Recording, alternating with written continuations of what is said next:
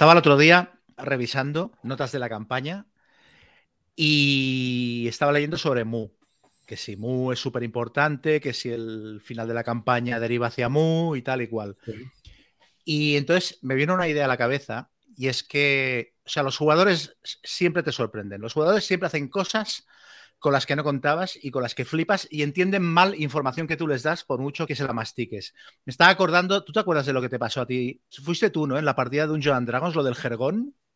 Eh, bueno, pensaba que ibas a decir otra cosa, pero sí, sí, lo del jergón me pasó a mí con, un jugador que tú tenías en tu partida, en esta partida de, de Tulu, que los jugadores entraron en una habitación y yo les describí que había unos muebles desvencijados y un jergón en el suelo y el tío cargó contra el jergón y lo apuñaló y yo le dejé de hacer, claro, y le dije, sí, sí, tira, tira, tira. Y el tío estuvo allí apuñalando el jergón y despedazándolo hasta que se cansó y luego pues todos le, le felicitaron por haber matado a un jergón de nivel cero, pobrecito. tío convencido de que era un bicho del Monster Manual que esto, en aquel cómic que publicábamos hace años de Los Caballeros de la Mesa del Comedor, había exactamente el mismo chiste con un gazebo. Con un gazebo. Un gazebo que es una especie de, parasol, como una tienda en medio del jardín, de estos para, para tomar la sombra. Pues los personajes llegaban a un sitio, se encontraban un gazebo y cargaban contra él y, hacían de todo. Sí, esto tiene que ser algo muy peligroso, un café. No puedes usar, eh, moraleja, no puedes usar palabras cultas con según qué grupos de personajes. Bueno, y en el, en el Walker in the Wastes, en la campaña de Tulu que, que dirigí, que tú jugaste, yo no sé si tú te acuerdas de Enright. No, no, me acuerdo perfectamente porque ese sí fui yo. Eh, interceptamos un telegrama de los malos que explicaba prácticamente todo el plan de los malos y al final ponía Enright. Y yo pensé, bueno, y, les dije, además convencí a todos los demás de no, esto de Enright es como un, hey, right, o sea, es, una contracción de. Una contraseña de, sí. Y no, no, era un tío que se llamaba Joe Enright y que si lo hubiéramos investigado, lo hubiéramos pillado y hubiéramos tirado de la madeja y hubiéramos desarticulado el plan de los malos. Y nunca, nunca, nunca se nos ocurrió pensar que había un tío que se llamaba Enright.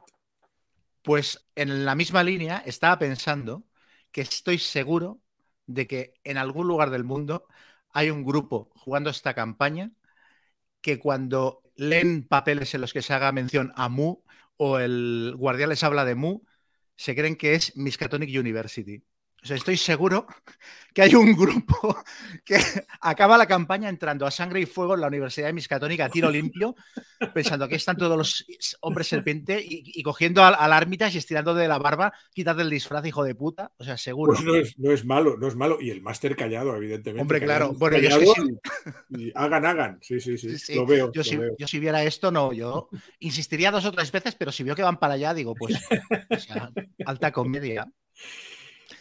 Y en esta nota alta eh, empecemos.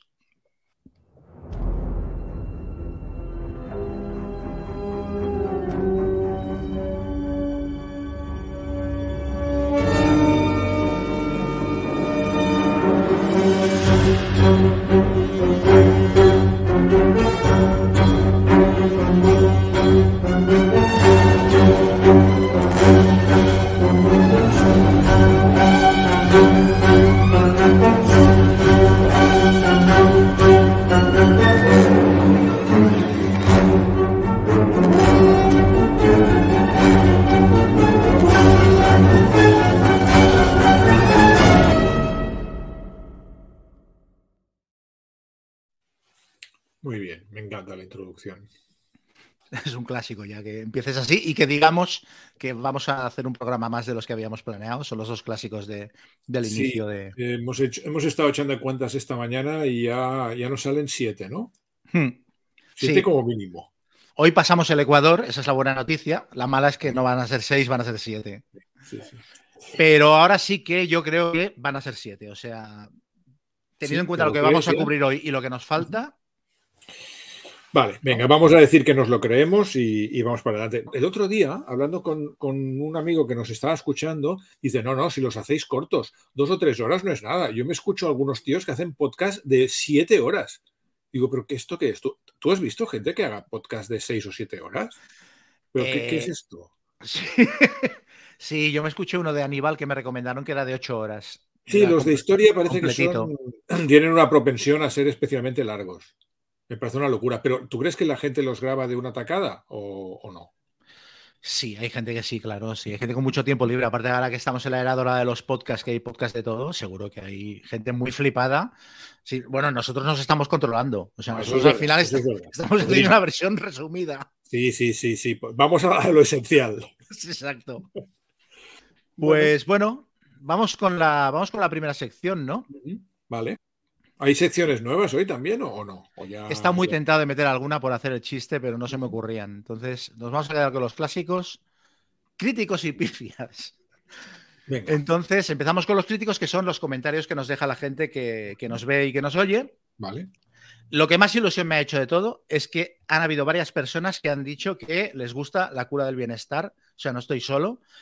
Y, varias personas que se han visto la película después de escuchar que la, recomendábamos y que les ha gustado. O sea, esto me ha parecido guay porque a mí es una película que me gusta mucho y, me cuesta encontrar gente que la valore. O sea que muy contento.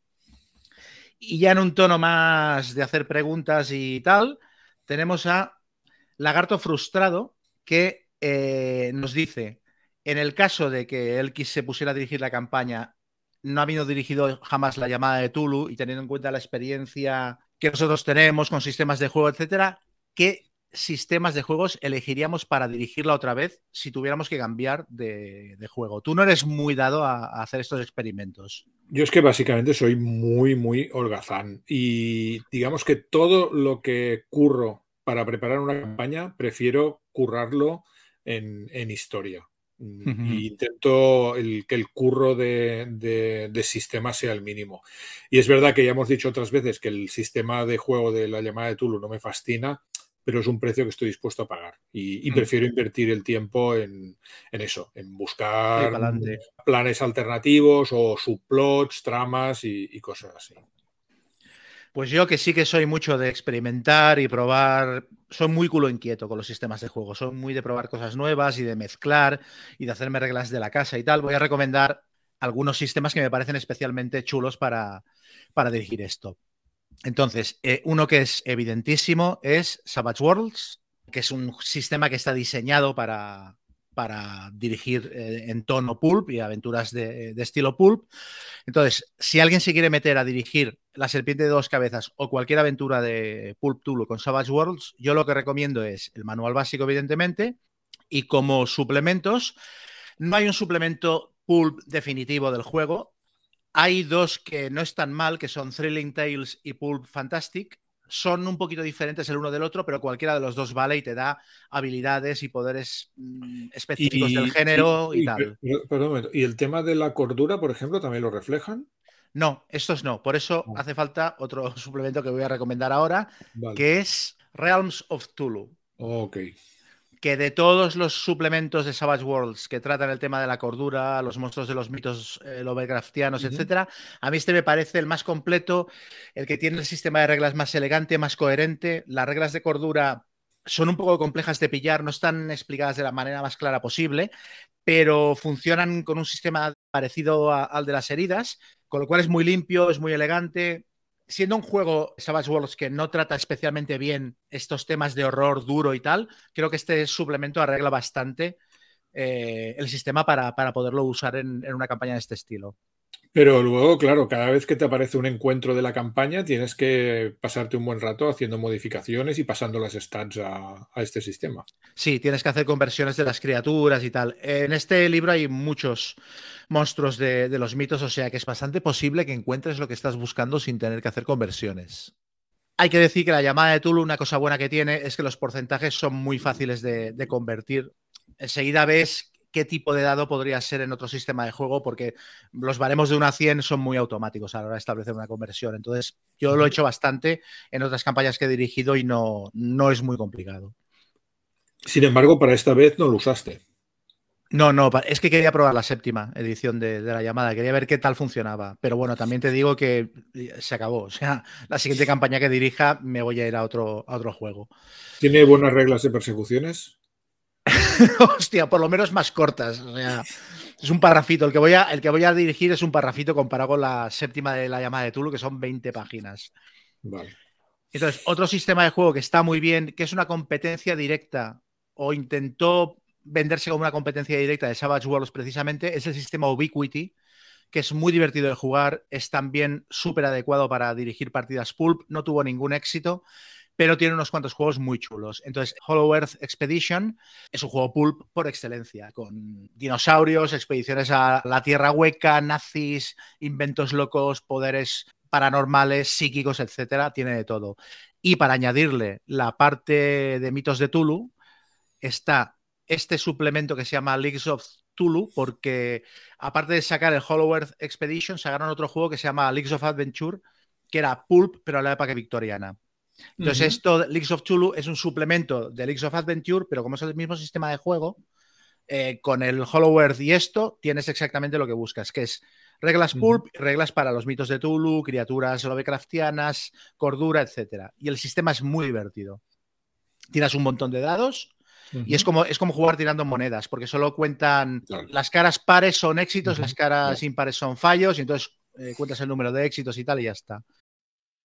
Otro que recomiendo es Nemesis. Esto es un sistema de juego gratuito que está colgado en internet, que está basado en el One Roll Engine, que es el mismo sistema de juego que se utilizó para Godlike, que es un juego con superhéroes en la Segunda Guerra Mundial, y para Wild Talents, que fue el juego un poco más completo que lo siguió. Y entonces hicieron este reglamento gratuito que lo colgaron en internet que se llama Nemesis para dirigir partidas de la llamada de Tulu. Y entonces yo, para dirigir las máscaras de Ratotep, cogí este reglamento, le añadí cosas de Godlike y de Wild Talents para hacerlo un poco más, más detallado, le añadí unas tablas de conversión directa, le cambié algunas reglas y al final cambié tantas cosas que lo reescribí. Greg Stolz, Dennis Wheeler y John Tynes al aparato, la verdad es que no pinta nada mal la cosa. ¿eh? No, no, no, es cojonudo. A mí este juego me gusta muchísimo. Aparte, son 40 páginas. Todo el reglamento son 40 páginas, con monstruos y hechizos y de todo. Entonces, como estaba en Word, lo acabé reescribiendo, lo maqueté y me hice un reglamento que les pasé a los jugadores. Entonces todo el mundo tenía su reglamentito del juego. ¿Qué arbitraste con esto? Las máscaras. Las mm. máscaras de Nierlatotep. Y fue, fue un éxito, fue, funcionó muy bien. Cualquiera que le interese, yo cuando acabemos este podcast y colguemos cosas en el Drive, esta versión del reglamento la, pondré allí para que la gente se la baje y la utilice. Utiliza pool de dados, es parecido al sistema de vampiro, pero tiene una, tiene una mecánica muy chula de ancho y largo. O sea, con una sola tirada te da si aciertas o fallas un disparo, dónde impactas, cuánto daño haces, si es un crítico, es guapísimo. Muy chulo. Y para acabar, este es el sistema de juego que utilizaré en la próxima campaña de Tulu que dirija, que ha sido un descubrimiento brutal. Es un juego que se llama Tulu Eternal, está en descarga gratuita en Drive-Thru, RPG, en PDF, y básicamente es el reglamento de Delta Green eh, en el programa anterior, no sé si el anterior o hace dos programas, comenté que a mí me gustaba más el BRP, el sistema de porcentajes de Delta Green, que el de la llamada de Tulu. Pues estos tíos han cogido el sistema de Delta Green, le han quitado toda la parte de trasfondo de Delta Green y lo han dejado en un documento abierto de reglas puras que utiliza el, eso, el sistema de Delta con todas las ventajas que yo creo que tiene. Cómo gestiona la cordura, cómo gestiona los combates, cómo gestiona las persecuciones, la evolución de los personajes. Me parece chulísimo. La cordura, por ejemplo, funciona igual con porcentaje, pero tienes tres valores que son indefensión, violencia o sobrenatural. Entonces, dependiendo de por qué motivo pierdas cordura, te pasan unas cosas u otras y tal, con unas reglas muy sencillas es muy completito. Y lo que más he flipado es que en Drive-Thru hay seis reglamentos diferentes de este juego, uno para cada época. Son reglamentos de 100 páginas, no llega, y hay el de la era del jazz, que es años 20 y 30, sería el clásico La llamada de Tulu. Hay uno de la era de la Revolución, que es para jugar Revolución Americana o época napoleónica. Hay uno de la era victoriana, que sería el Tulu by Gaslight clásico. Hay uno para jugar en la Segunda Guerra Mundial. Hay uno para jugar en la Guerra Fría. Y hay otro para jugar en la era moderna. O sea, te puedes bajar el reglamento que quieras y, tienes eh, las listas de armas y de equipo adaptadas a la época en la que vayas a jugar. Pero el sistema básicamente es el mismo, ¿eh? El sistema en un 95% es el mismo. Te cambiarán las habilidades y, o sea, pues yo qué sé, en la época victoriana no habrá informática, pero habrá otra. Pero bueno, es como la llamada de Toulouse sexta edición con un montón de añadidos que lo hacen, lo hacen súper guapo. Entonces, yo recomiendo cualquiera de estos juegos que he citado, va, va como un pepino para dirigir eh, Pool Tulu. Vale. Eh, goleador de la pradera, no suelo leer los, los, mensajes de la gente que nos halaga, pero es, es que este uh -huh. me ha gustado mucho. Dice, sois lo mejor que he visto en rol en español hasta ahora. Sé que no queréis alargar la duración, pero aclaro que existimos aquellos que seríamos felices con capítulos de 3, 4, 5 o 6 horas. Esperamos instrucciones, no contestéis. Esto me ha gustado mucho, me ha gustado mucho el guiño, sí señor. Luego, Gerardo Farías nos pregunta si creemos que esta campaña podría funcionar con gente que esté muy metida en el mundo de Tulu, pero que nunca haya jugado a rol. Y en este sentido, nos pregunta si tenemos recomendaciones para iniciarse en el mundo del rol con alguna aventura que sea similar a, similar a esta, que le ha gustado mucho el rollo de los hombres serpiente. Hombre, a ver, para iniciarse al rol, para iniciarse al Tulu, yo, yo, normalmente para iniciarse a jugar a rol no, no, aconsejo dirigir una campaña de estas dimensiones, desde luego. Uh, lo normal es empezar con un módulo que ahora mismo no me acuerdo, no, no, recuerdo de hecho si la séptima edición incluye algún módulo o, o sí. viene, viene, viene, con algún módulo, ¿verdad? Yo es que normalmente no los, no los juego los módulos que vienen en los libros de reglas, pero recuerdo que hace muchísimos años cuando, cuando empecé a jugar, y creo que empecé a jugar con segunda edición de la llamada de Tulu, había un módulo que se llamaba El secreto de Castro Negro o algo así. Sí. Y ese fue el, el primer módulo que utilicé para empezar a jugar a Tulu y, y yo diría que el equivalente a ese módulo en séptima edición, pues debería ser lo suyo, ¿no? O si no, un, hay recopilatorios de aventuras, pero desde luego lo de dirigir campañas sería un, un estadio posterior, ¿no? La Casa Corbett, que es también un escenario súper clásico, y este creo que cuando, cuando sacaron las reglas básicas de la llamada de Tulu, que estaban también en descarga en internet, esta aventura se podía descargar gratuitamente. Sí. Y es un clasicazo de, de la hostia claro. para, y luego ya cuando ya tengas un poco más de mano, pues eso. Te, te líes sí. la manta a la cabeza y te pones a jugar una de estas. Entonces, en lo que sería aventuras parecidas a, esta campaña, o que incluso se pudieran incluir en esta campaña como capítulos adicionales, a mí se me ocurren un par. Una de ellas es la primera aventura de, del suplemento Umbrales a las Tinieblas, que es un libro de aventuras para masters con poca experiencia, en teoría y para grupos de jugadores que no hayan probado mucho la llamada de Tulu. Y sin hacer spoilers, pero la primera aventura de este libro pega perfectamente con la temática de esta campaña. Es una especie de un John Crawl que bajas a un subterráneo y te encuentras ahí un, un mondongo y, uno, y un complejo serpentido de la hostia. Sí. El, único, el único problema que tiene esta aventura es que es tan bestia lo que te encuentras y lo que descubres que puede mmm, dominar el tono de una campaña entera, porque, o sea, hay posibilidades de que los personajes descubran algo que se haga público y eso cambiaría la percepción que el mundo tiene sobre lo sobrenatural. Entonces hay que manejar con cuidado, eh, sobre todo la parte final de la aventura, pero es muy chula. Sí, es un poco, es un poco fuerte y además, claro, para, para meterla dentro de esta campaña habría que manejarse con mucho cuidado. Como dices tú, para que no salgan a la luz cosas que no deberían, ¿no? Sí, aparte que es que puede abrir una subtrama adicional que puede volverse tan importante casi como la trama principal. Entonces, a lo mejor es una digresión demasiado fuerte. Quizá para reforzar el flanco de Tiranis, cosas así, que, que durante todos sí. estos capítulos hemos visto que es quizá el flanco más flojo de la campaña, pues a lo mejor. Sí, por ahí podría, podría funcionar. Por ahí podría funcionar. Y luego hay otra que es mucho más sencilla de meter en cualquier lado, que es Transatlantic Terror, que es básicamente los personajes toman un barco y hay un bicharraco de estos en el barco que está intentando asesinar a alguien y, tal. Esto sería muy fácil de integrar en la campaña, en cualquier viaje que los personajes lleven a cabo. Parece que lo de coger barcos en Tulu siempre es un mal negocio, porque también está la aventura aquella clásica, ¿no? La del Mauritania, creo que es, que dice, bueno, en el momento en que los jugadores les dé por cruzar el Atlántico, que es una cosa que en prácticamente todas las campañas globales, que hay un montón, tienen que hacer en algún momento los jugadores, pues les colocas esa aventura y, y patapam. Hmm. Esta aventura, el único problema que tiene es que lo estuve mirando y ahora mismo es muy difícil de conseguir, porque fue un stretch goal de una campaña de Kickstarter. Esto es una aventura de, de Goodman Games que durante un tiempo, no sé si lo siguen haciendo, pero durante un tiempo sacaron una serie de aventuras de la llamada de Tulu que se llamaban Age of Tulu, y en uno de los Kickstarters que hicieron para vender estas aventuras regalaron esta aventura, Transatlantic Terror, y después de la campaña durante un tiempo se encontraba en PDF, pero el otro día la estuve buscando y en las tiendas online de venta de PDFs de rol ya no está disponible. Entonces, no sé si es que la reeditarán más adelante en un suplemento o qué. Pero bueno, buscando por internet igual encuentras algún sitio donde te la puedes bajar. Pero Goodman Games está especializada ahora sobre todo en, sacar cosas de, Dungeons and Dragons. sí, Dungeon Crawl Classics y Dungeons and Dragons. Sí, sí, sí.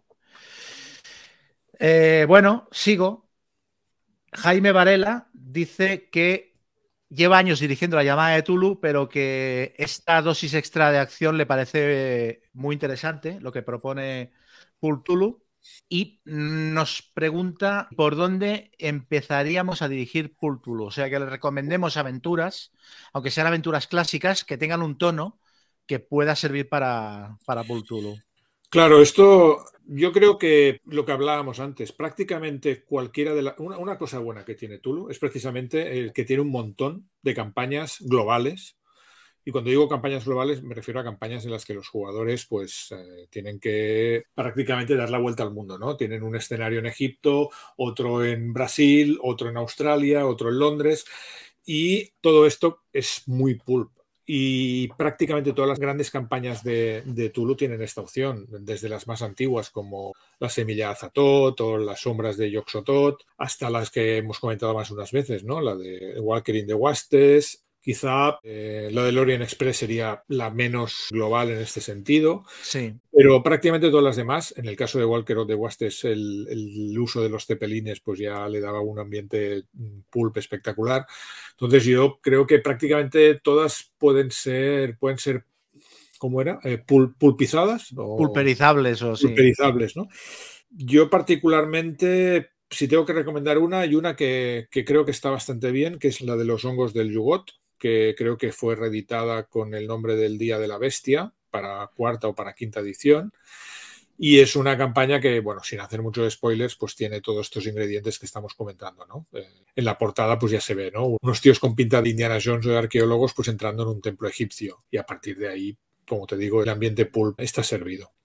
Aparte no es muy larga, es una campaña bastante contenida, muy relativamente fácil de arbitrar. O sea, para empezar a dirigir campañas de Pool es una, me parece una muy buena opción. Yo voy a recomendar también un clásico, pero una aventura corta, no una campaña, que es una aventura que aparece en este suplemento que se llama Los Primigenios, que en inglés se llamaba The Old Ones, y es una aventura que se llama, no me acuerdo si es Luna Mala o Mala Luna, creo que es Mala Luna.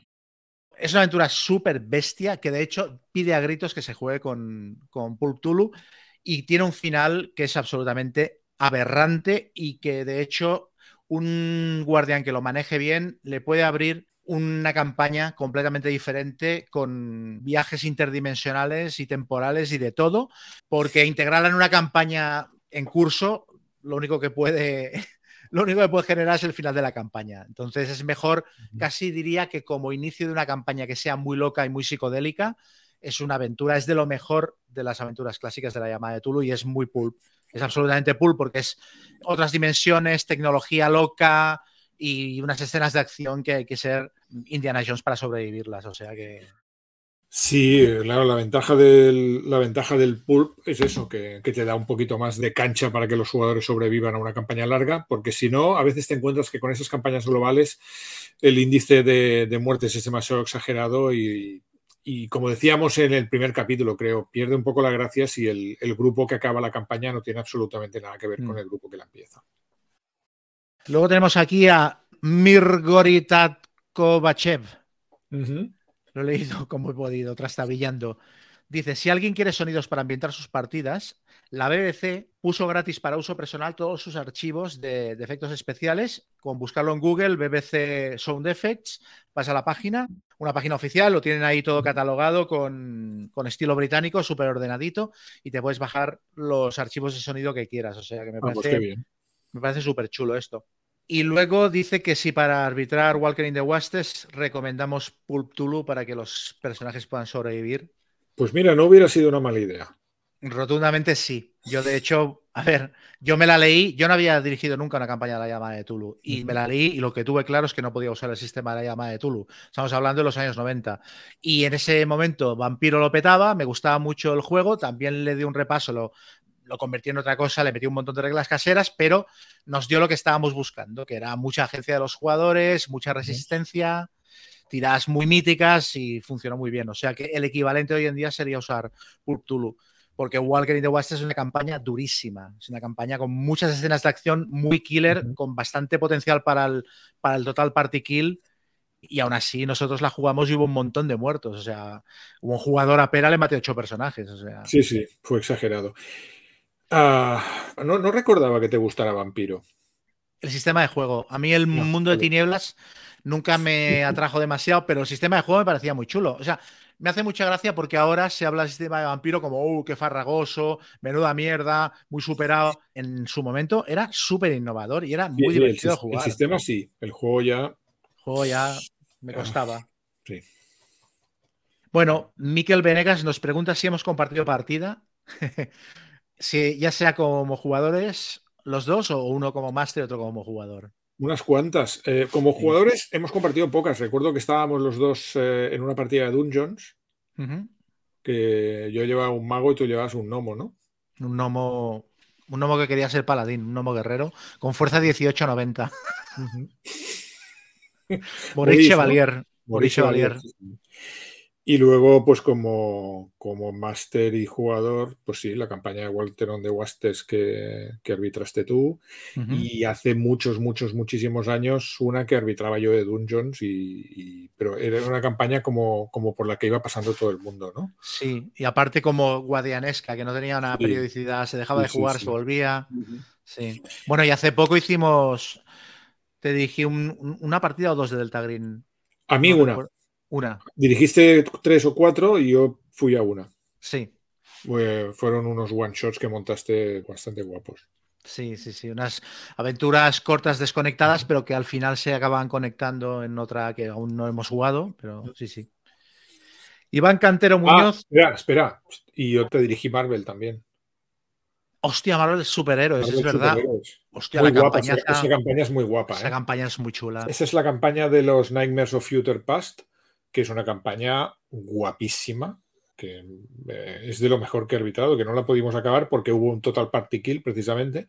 Sí. Y, ya la dejamos de jugar, una campaña muy dura para los jugadores, pero tengo un recuerdo buenísimo de esa campaña. Ambientada en el futuro este paralelo en el que los centinelas han, han controlado Estados Unidos y los superhéroes y los mutantes están perseguidos en campos de concentración. Es súper guapa esa campaña.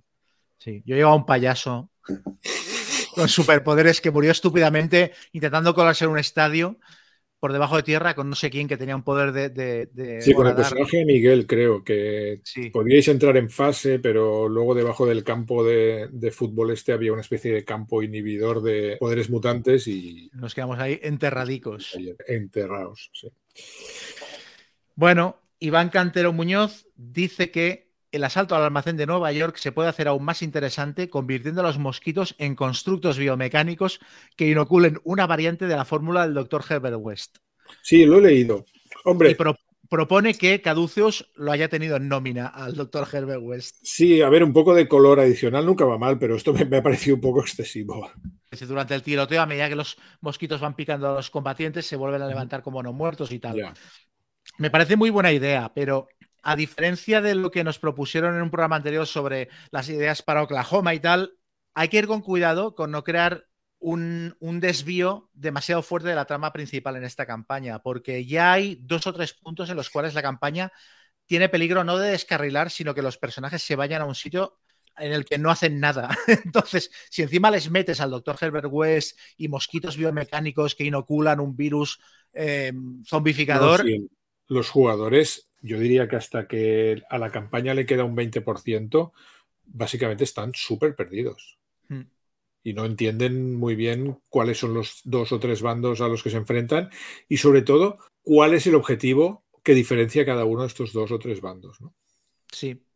Sí, de hecho, lo que yo comenté del capítulo de Suiza, a mí el capítulo de Suiza me salvó hasta cierto punto la campaña. O sea, en un momento en el que los jugadores estaban tan perdidos que tenían que ir a Calcuta y estaban a punto de volverse a Nueva York, que yo pensaba, pero ¿qué hacéis en Nueva York? No pintáis nada y aparte es que lo lógico es que en cuanto lleguéis Caduceus os mate, porque ya se estaba el pastel. Y Suiza me sirvió para reconducir porque ahí vi que realmente la campaña tiene un par de tornillos sueltos en cuanto a continuidad, que si no pillan todas las pistas puede llegar un momento que, que no sepan a dónde ir y vuelvan a Nueva York por inercia un poco. Y en Nueva York llega un momento que es que Nueva York quema, ya no pueden volver allí porque es que les está buscando todo el mundo. Sí, aparte que ya no da más de sí, y es verdad. Eso pasa un poquito justo antes de Calcuta. Yo también tenía miedo, o sea, yo estaba con los carteles, ya lo veremos más adelante, yo estaba con los carteles de hacia allí, pero tampoco quería que fuera tan evidente, ¿no? Pero al final cuando decidieron ir a Calcuta fue un poco de... Bueno, ya está. Porque una vez en Calcuta, yo creo que ya está. Ya, va todo recto. Ya va todo a piñón. Gonzalo Pastor dice, ante jugadores novatos en el rol, ¿sois proclives a introducirlos en grupos con jugadores expertos o tratáis de que adquieran experiencia interpretando a solas o con otros novatos? No, yo con eso no tengo ningún problema. No me importa nada mezclar grupos de jugadores novatos y experimentados. Sí, sí. A ver, el tono que se crea es muy diferente si la mayoría de jugadores son novatos o si la mayoría de jugadores son experimentados. Pero en, la mayoría de casos yo he jugado con un grupo establecido en el que ha entrado una persona nueva. Por ejemplo, en esta campaña fue Keka, que había jugado a rol de joven, Dungeons Dragons y tal, pero nunca había jugado a la llamada de Tulu y nunca había jugado a una campaña larga. Y, o sea, aparte aportó mucha frescura, porque la manera de jugar de una persona que ha jugado poco no es peor, es diferente, es muy diferente a lo que haría un jugador experimentado. Entonces da, pie a situaciones muy divertidas. Y es verdad, porque a veces los jugadores experimentados están un poco resabiados y, toreados, ¿no? Y, un poco de inocencia de, los jugadores nuevos siempre va bien. Sí, un poco de rollo naif de, ah, pues yo me meto aquí porque he oído pues tiros. Pues, pues, si este señor nos explica esto, pues, pues yo me lo creo, ¿no? Sí, sí, sí. y para acabar, Diego Centeno Blanco dice que el tema de sustituir a un PJ muerto por su hermano, dice que es una cosa que, es un clásico, que se hace muchísimo. Dice, solo hay un juego que lo integre perfectamente en sus mecánicas y narratividad, que es Paranoia, que pues, claro, tiene seis clones, se te muere uno, entra el siguiente. Sí, señor, eso es magnífico. Dice que en su grupo lo que se estila es que el jugador al que se le ha muerto el personaje lleve a un, a un PNJ, a un personaje no jugador, hasta el final del escenario y luego ya se estudia cómo introducir un, un personaje nuevo. Yo esto no suelo hacerlo, a no ser que sea para acabar de rellenar una sesión. A mí lo de darle un PNJ a un jugador me parece que es un poquito como metadona. No, no Yo tampoco lo hago y, además que tampoco suele haber tantos PNJs que acompañen al grupo en, el momento en el que puede haber esa necesidad, digamos, ¿no? Y aparte que los, los PNJs normalmente tienen su propia agenda y sus cosas y sí. no me parece adecuado. Y luego dice que le está entrando la duda de si jugar el capítulo de Oklahoma o no, o cambiarle el orden como hiciste tú, y tiene muchas dudas con esto. Yo, sinceramente, creo que los dos hicimos bien, los dos elegimos la opción correcta. Yo creo que tú mejoraste sensiblemente el capítulo de Oklahoma y yo seguramente, tal como lo hiciste tú, me lo hubiera pensado y lo hubiera incluido y creo que yo, teniendo en cuenta que jugábamos una vez al mes, que quería ir por faena y que no quería entretenerme con, cosas sueltas, creo que hice bien en cortarlo. Y creo que el añadido de Suiza a mí me hizo la campaña mucho más redondica, pero creo que cualquiera de las dos de las dos opciones son buenas y quizás lo que aquí lo que manda es entender, saber leer a tu grupo y ver qué es lo que les puede resultar más atractivo. Y luego para acabar nos dice si en el tema de nombres de PNJs improvisamos los nombres eh, al vuelo según los necesitamos o lleváis una lista de nombres preparada? Yo normalmente me los, los invento al vuelo y a veces cojo nombres de personajes. Igual cojo el, nombre del, personaje de la última novela que me estoy leyendo. En ese momento es el, primero que me viene a la cabeza y es el que aparece. Y normalmente los jugadores no, sospechan. Yo tengo un truco muy bueno, que no es mío, creo que se lo leí a John Times precisamente en uno de los artículos de, de The Unspeakable Oath, que era la revista aquella que publicaban sobre la llamada de Tulu, que es tener la Wikipedia abierta con eh, el listado de jugadores de la selección de fútbol del país donde vas a arbitrar la, aventura. O sea, si los jugadores se van a la India, ¿sabes? La página de la Wikipedia con la selección de fútbol, los jugadores históricos de la selección de fútbol de la India. Y entonces mezclas nombres y apellidos y tienes PNJs con nombres automáticos que siempre encajan bien funciona de coña. Tienes que apuntártelos para recordarlo. Eh, también es verdad que en la campaña que estamos eh, comentando eh, ya te lo hacen esto. En todas las localizaciones te viene una pequeña caja con nombres típicos del lugar, del escenario en el que se encuentran los jugadores en ese momento.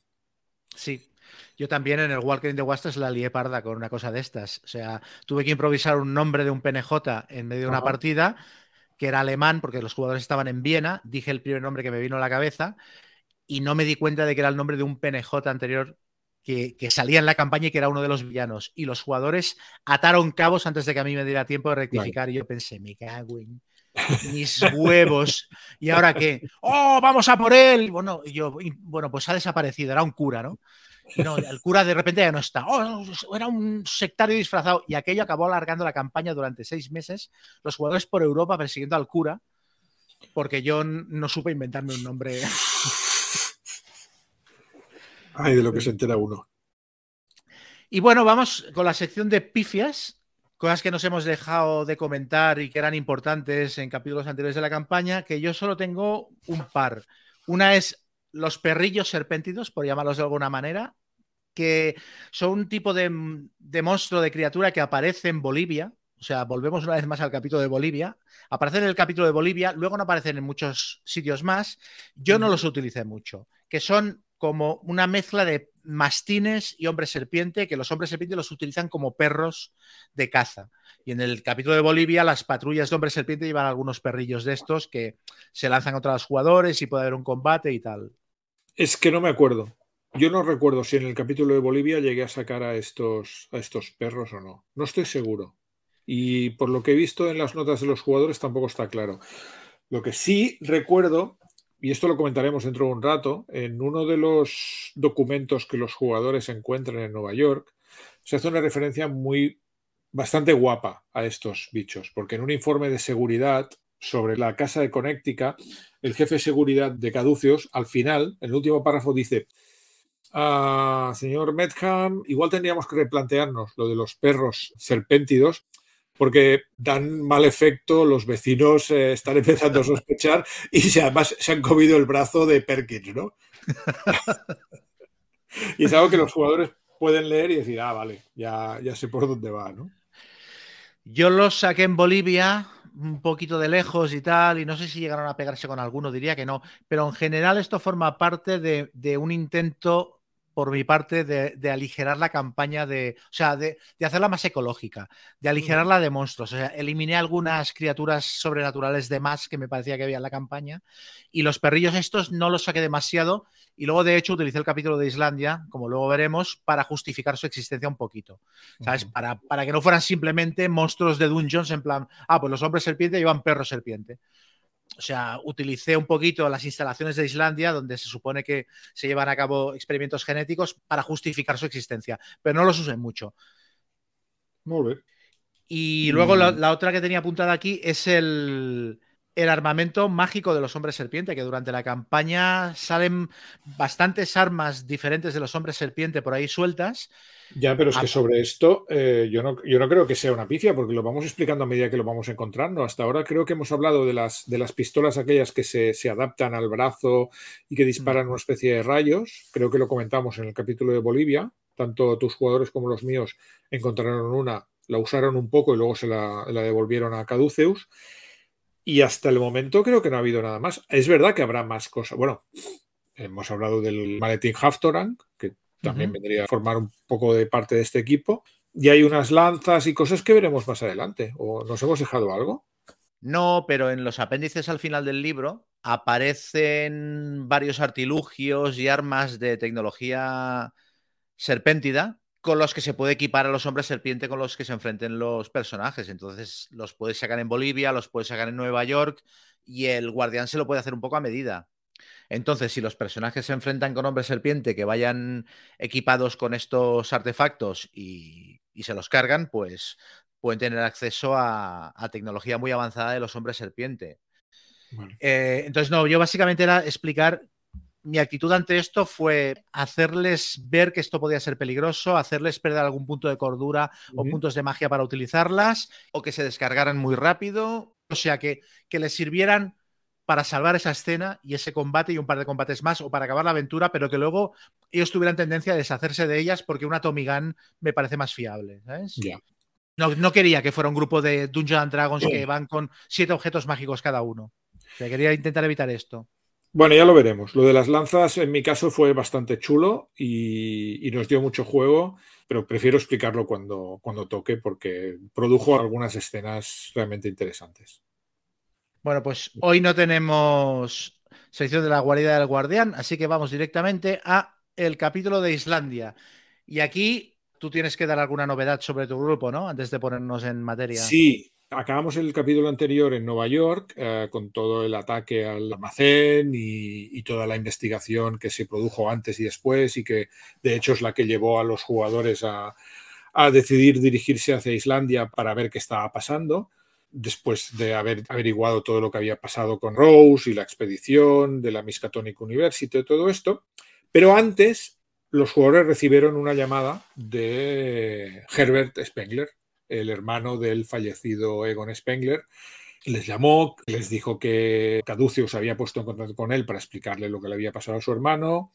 Entonces él había conseguido que les pusieran en contacto con ellos Quedaron para comer los cuatro, él quería saber detalles sobre lo que había pasado a, a su hermano, le explicaron más o menos lo que había ocurrido, le explicaron todo lo que venía de antes, el hombre pues flipó bastante, pero tampoco flipó tanto porque a su vez él también tenía cosas que explicarles. Él les explicó todo aquello que, que comentamos en el primero o segundo capítulo de que Spengler había sido sometido a tratamiento en el edificio Medham y había visto pero, estaba medio aturdido por la anestesia y tal, había visto cómo Tiranis se despertaba, la liaba y, se piraba.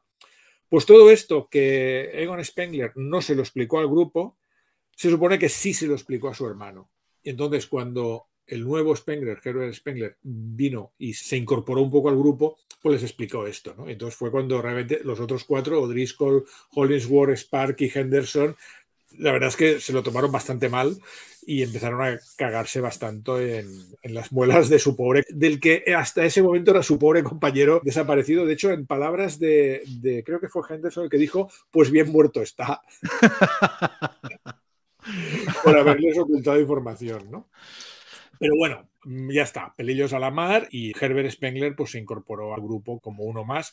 Se trataba de un anticuario que tenía una pequeña tienda en Nueva York y pues la, digamos que la, la cerró durante un, una temporada para incorporarse al grupo en sus, en sus operaciones. Y ese es el grupo que, que partió hacia Islandia.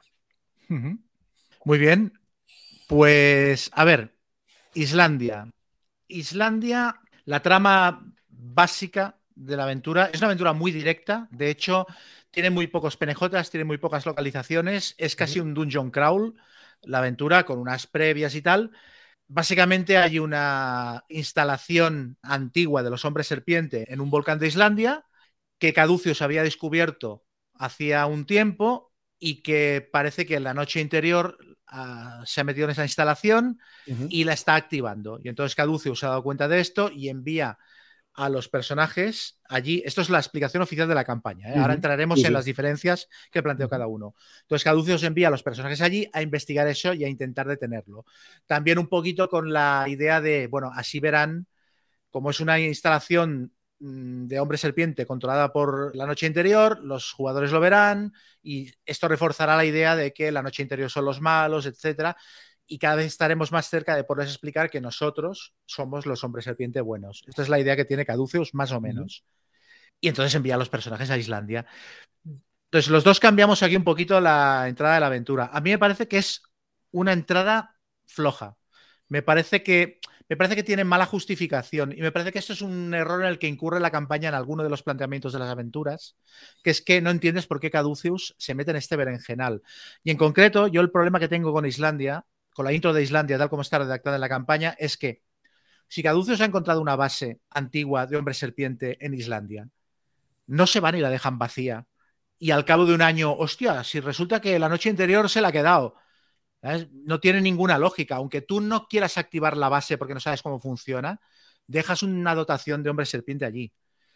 Yo en mi caso vi un poco esto, digamos que el background que me interesaba a mí era el hecho de que hacía muchos, muchos, muchos años había habido una instalación de los hombres serpientes allí que había sido abandonada, pero en nuestro caso, a raíz del descubrimiento y la epifanía que tuvo Rose cuando se le apareció Chachowa en person, pues eh, fue cuando, después de regresar a Nueva York y disputar con su padre y, separarse, pues en ese caso fue cuando fue y, activó la base pero en nuestro caso yo asumí que Caduceus no tenía un gran conocimiento sobre lo que estaba pasando allí. Y por eso, de hecho, no eran los de Caduceus los que les enviaban allí, sino que los jugadores iban por su cuenta y riesgo a raíz de todo lo que habían averiguado del pasado de Rose. ¿no? Entonces para mí era, era más fácil de justificar. Pero sí que es verdad que es un escenario un poco abrupto, porque los jugadores llegan allí y al cabo de cinco minutos ya se están ya se están pegando con unos monstruos y al cabo de diez están liándola muy parda.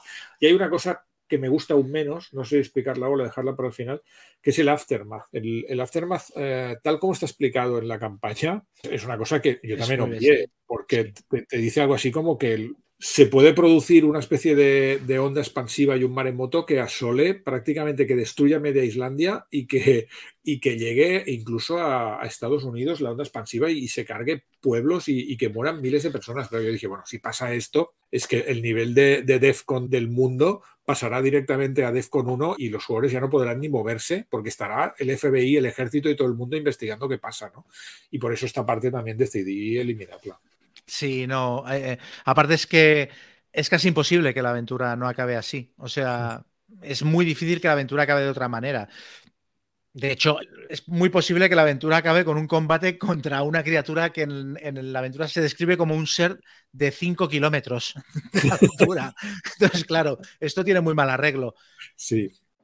O sea, puedes hacer una escena final en plan Godzilla, pero el rollo de que destruya media Islandia y, monte unos tsunamis que lleguen hasta Estados Unidos y arrasen la costa este, esto te lo puedes ahorrar un poquito. Sí, yo creo que no toca. Además, eh, una cosa es la escena final de la campaña, pero estamos todavía en, en el capítulo tres. Sí. Cuatro. Mm. Yo creo que no, no toca liarla tan parda. Entonces, el consejo que damos los dos, creo, a los directores de juego es que se trabajen un poquito la entrada de esta aventura. Sí, porque el, consejo que da el, módulo, ya lo comentamos el otro día, se supone que si los jugadores están enfadados con Caduceus, van a Islandia porque se enteran por el periódico que hay un volcán que, que está haciendo cosas raras. Claro, claro, ya es casualidad o sea, no sé, me parece muy pardo. Yo lo que hice, el cambio que hice es que Caduceus tenía controlada esa base en Islandia y era una base con un equipo muy delicado y que Caduceus, que son muy analíticos, no se atrevían a activarlo hasta no saber exactamente cómo funcionaba. Y entonces un grupo terrorista de la noche interior, en cierto momento, se infiltra en la base, mata a todos los hombres serpiente de Caduceus, se la queda y se ponen a tocar botones directamente y activar, porque la noche interior va mucho más a saco.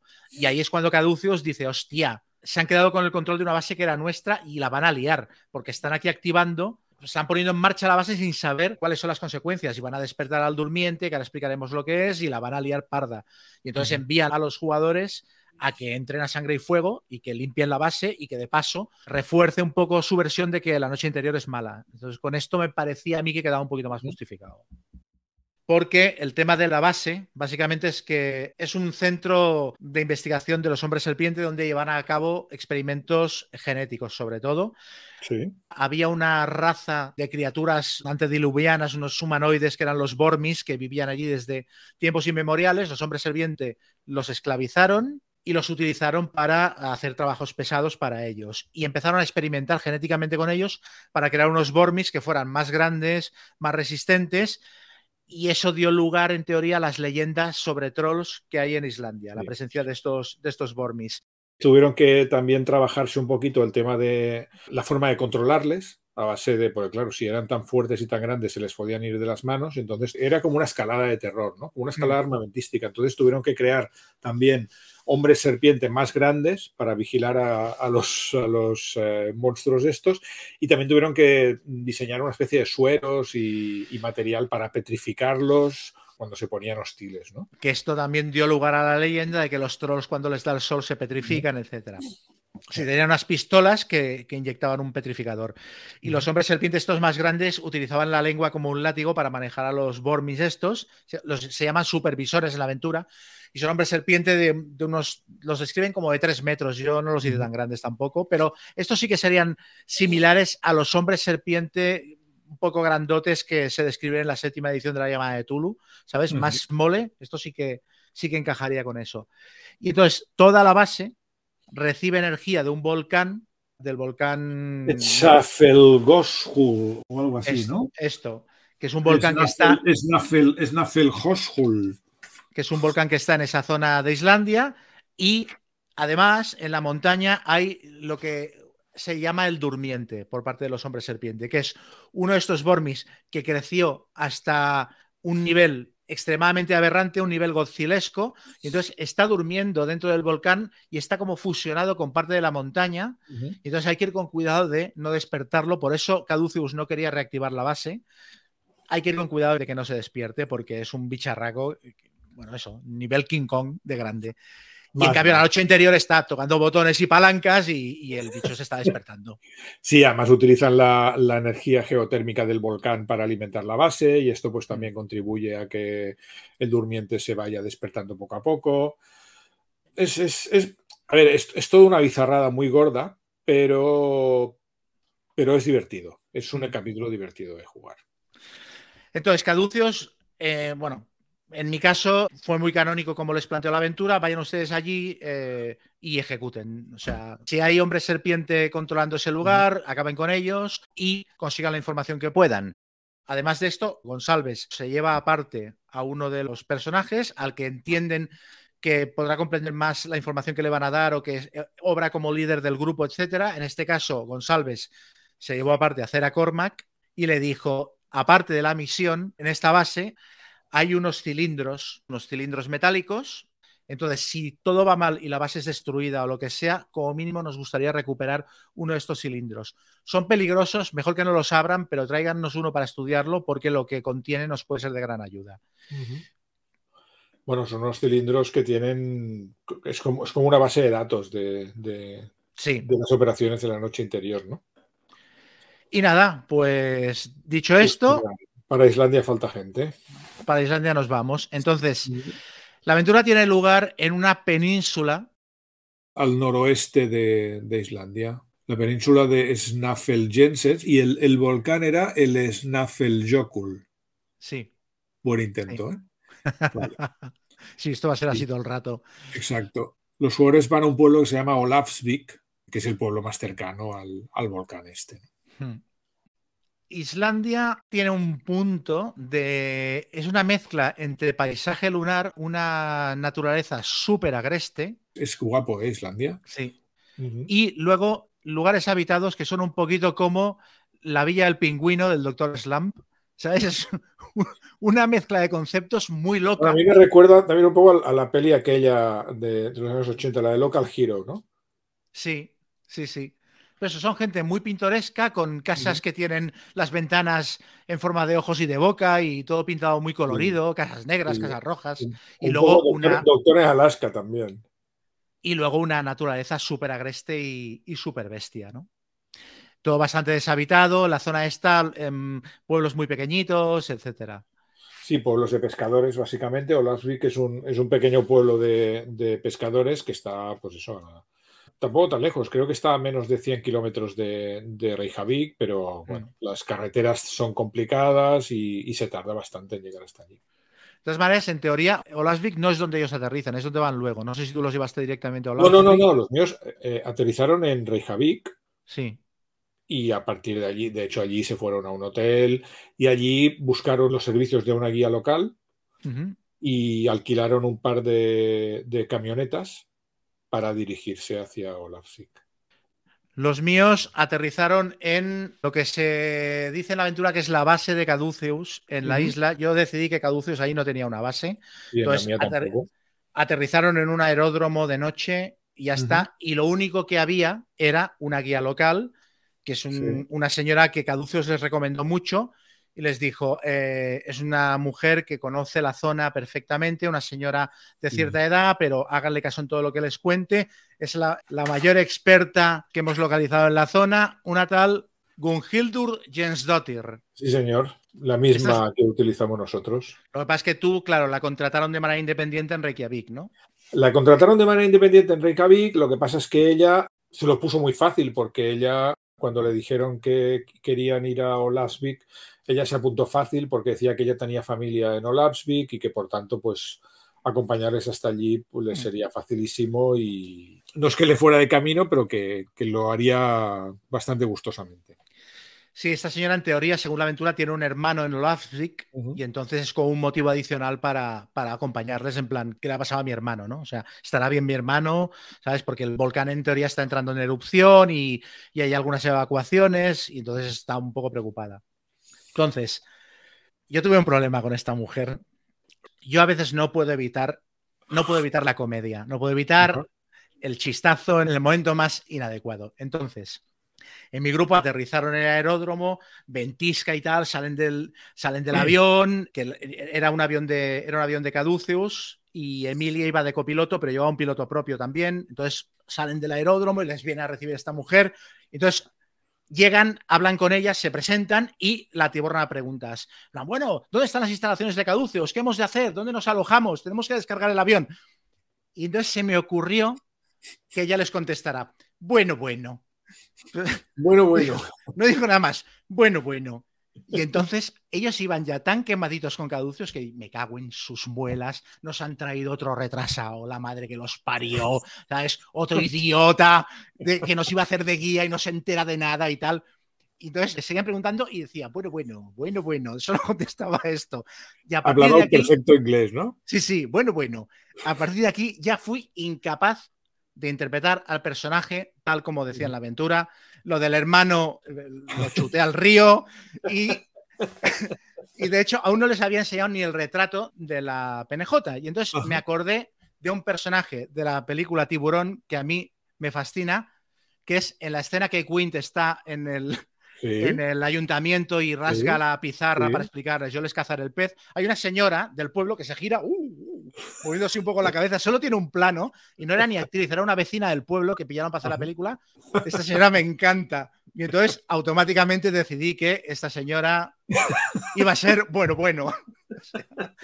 De hecho, le cambié hasta el nombre. Y a partir de entonces era bueno, bueno. Y solo decía bueno, bueno. Y según la entonación con la que lo decía, estaba diciendo cuidado, peligro, o por aquí, o ¿sabes? O sea, si decía bueno, bueno, es que había que salir corriendo. Si decía bueno, bueno, era que por aquí vamos bien y tal. Y bueno, Emilia, Keka la odió desde el primer momento hasta el punto de querer matarla. O sea, decir, no, nadie se enterará. Estamos en Islandia, esto está desolado, nadie se va a enterar. Pero Taylor eh, se sintió muy atraído por ella y se la acabó llevando, cuando acabó la aventura, se la llevó a, casa, a casa. Claro, claro, claro, claro. Junto con Alasondro. Y bueno, bueno fue el segundo PNJ importante de la campaña que acompañó al grupo junto con Alasondro y eso se lo decía bueno, bueno, todo el rato. Pobre mujer.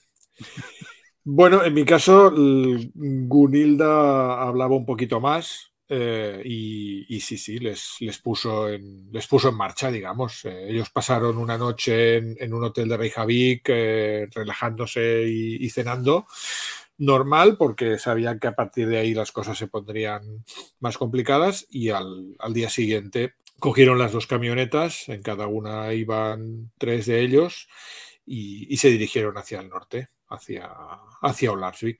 Y allí es cuando tuvieron el, primer encuentro de, el encontronazo.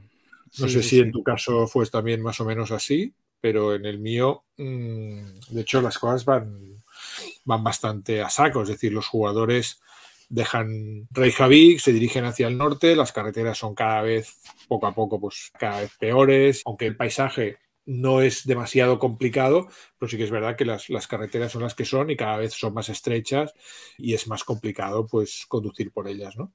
Y cuando se están acercando a Olavsvik, tienen un encuentro con un Bormis, de los que decíamos antes, un monstruo. Aparece detrás de una colina un Bormis de estos gigantes, cargado con una piedra enorme que se la tira al primero de, los dos, de las dos camionetas bueno, ahí, a partir de ahí la acción se desencadena, ¿no?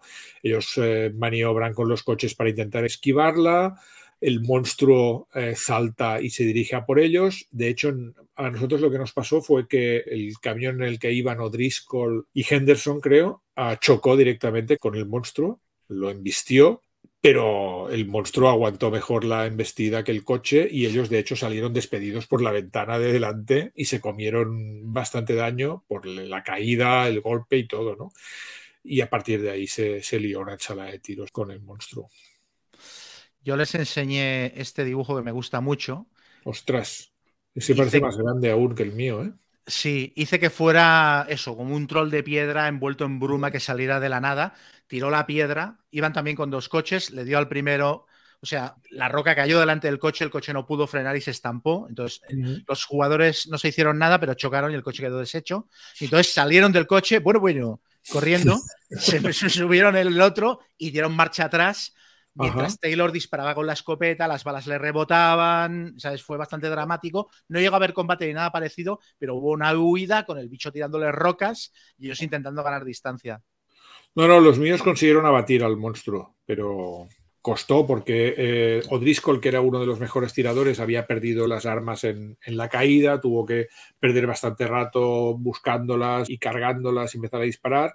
Mientras tanto, los demás pues dispararon como pudieron, pero finalmente eh, consiguieron abatirlo. Y claro, el monstruo una vez caído, es un monstruo que impresiona mucho. Entonces dedicaron mucho tiempo a examinarlo y a tomar muestras incluso y y a ver qué, podían llevarse, ¿no? Se llevaron pues uñas, pelos, eh, trozos de tejido de, piel y cosas así, mientras los dos ingenieros, Spark y, Henderson, reparaban el, camión que había chocado contra el monstruo y que había quedado bastante tocado, pero dedicaron bastantes horas a ello y, eso, y a, última hora de la noche pudieron ponerse otra vez en marcha y llegaron a Olafsvik. Hay que decir que según la campaña, esta es la primera escena de la aventura. O sea, la aventura intenta hacer, intenta tener un inicio parecido al de Borneo, de media res, de boom, empezar con un. De Bolivia, sí, pero no, es lo mismo. No, es lo mismo, porque en Bolivia, claro, tú estás ahí, pero aquí ya los personajes vienen de donde vienen. Y entonces yo creo que hacer el mismo chiste dos veces no, no, no, Y también yo me refería más al de Borneo, que empieza con el avión llegando y los Vale, vale, vale. Y aquí intentan hacer lo mismo. De, pero claro, ya has tenido Bolivia, Borneo, hacer eso, el mismo gag una tercera vez, yo creo que no funciona con la misma fuerza. Entonces yo creo que los dos inconscientemente nos dimos cuenta de eso, hicimos un, inicio más progresivo con los personajes llegando a, Islandia y tal. yo creo que vale la pena describir un poco Islandia, que es un sitio, como dices tú, especialmente chulo, ¿no? Y es un sitio además que tiene un, periodo de, yo lo apunté, creo que había sol solo durante un, periodo bastante concreto de, horas al día, las temperaturas eran, eran complicadas, estábamos con mínimas de 4 grados y máximas de 9, es decir, es un sitio que es eso, mezcla de paisaje lunar y, de paraíso a la vez, ¿no? Porque en las zonas donde hay agua, pues es, es realmente muy, muy, muy atractivo. Entonces, hay un encuentro o una escena en una cueva que yo la dirigí inmediatamente porque el hecho de que dieran esquinazo al Bormis, que para ellos era un troll. Sí. Ah, hostia, va a ser una cosa muy buena. Esto no lo he contado. Esto fue muy bueno. Y aquí, esto es, mejor explicarlo. Mira, así queda mejor explicado que si lo hubiera explicado cronológicamente. Vamos a hacer un flashback. Aparece el bicho este, les tira la piedra, salen huyendo y empieza. Taylor empieza a cagarse en caduceos nos lo han vuelto a hacer la madre que los parió, porque en la, en la reunión previa a Islandia les explicaron toda la historia esta de Islandia y de que los hombres serpiente utilizaban a Bormis para hacer trabajos pesados y que esto dio lugar a la, a la leyenda de los trolls. Y les preguntó el grupo, o sea, que en Islandia, que nos vamos a encontrar con trolls.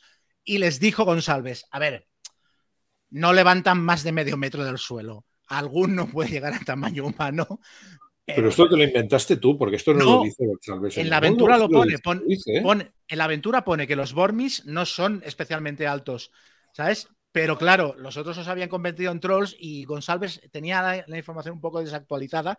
a ver, esto a ver, alguno tamaño humano, pero todos medio metro. Entonces, ah, bueno, a medio metro lo chutamos. Y claro, llegan y lo primero que se encuentra es la bestia esta y te hijos de puta, caduceos otra vez, como, como que medio metro, tal, ¿no? Claro, claro, claro, claro. Muy bien. Esto fue muy bueno. Muy bien. Y entonces lo que hicieron fue después de darle esquinazo, eh, interesarse por lo que era este bicho.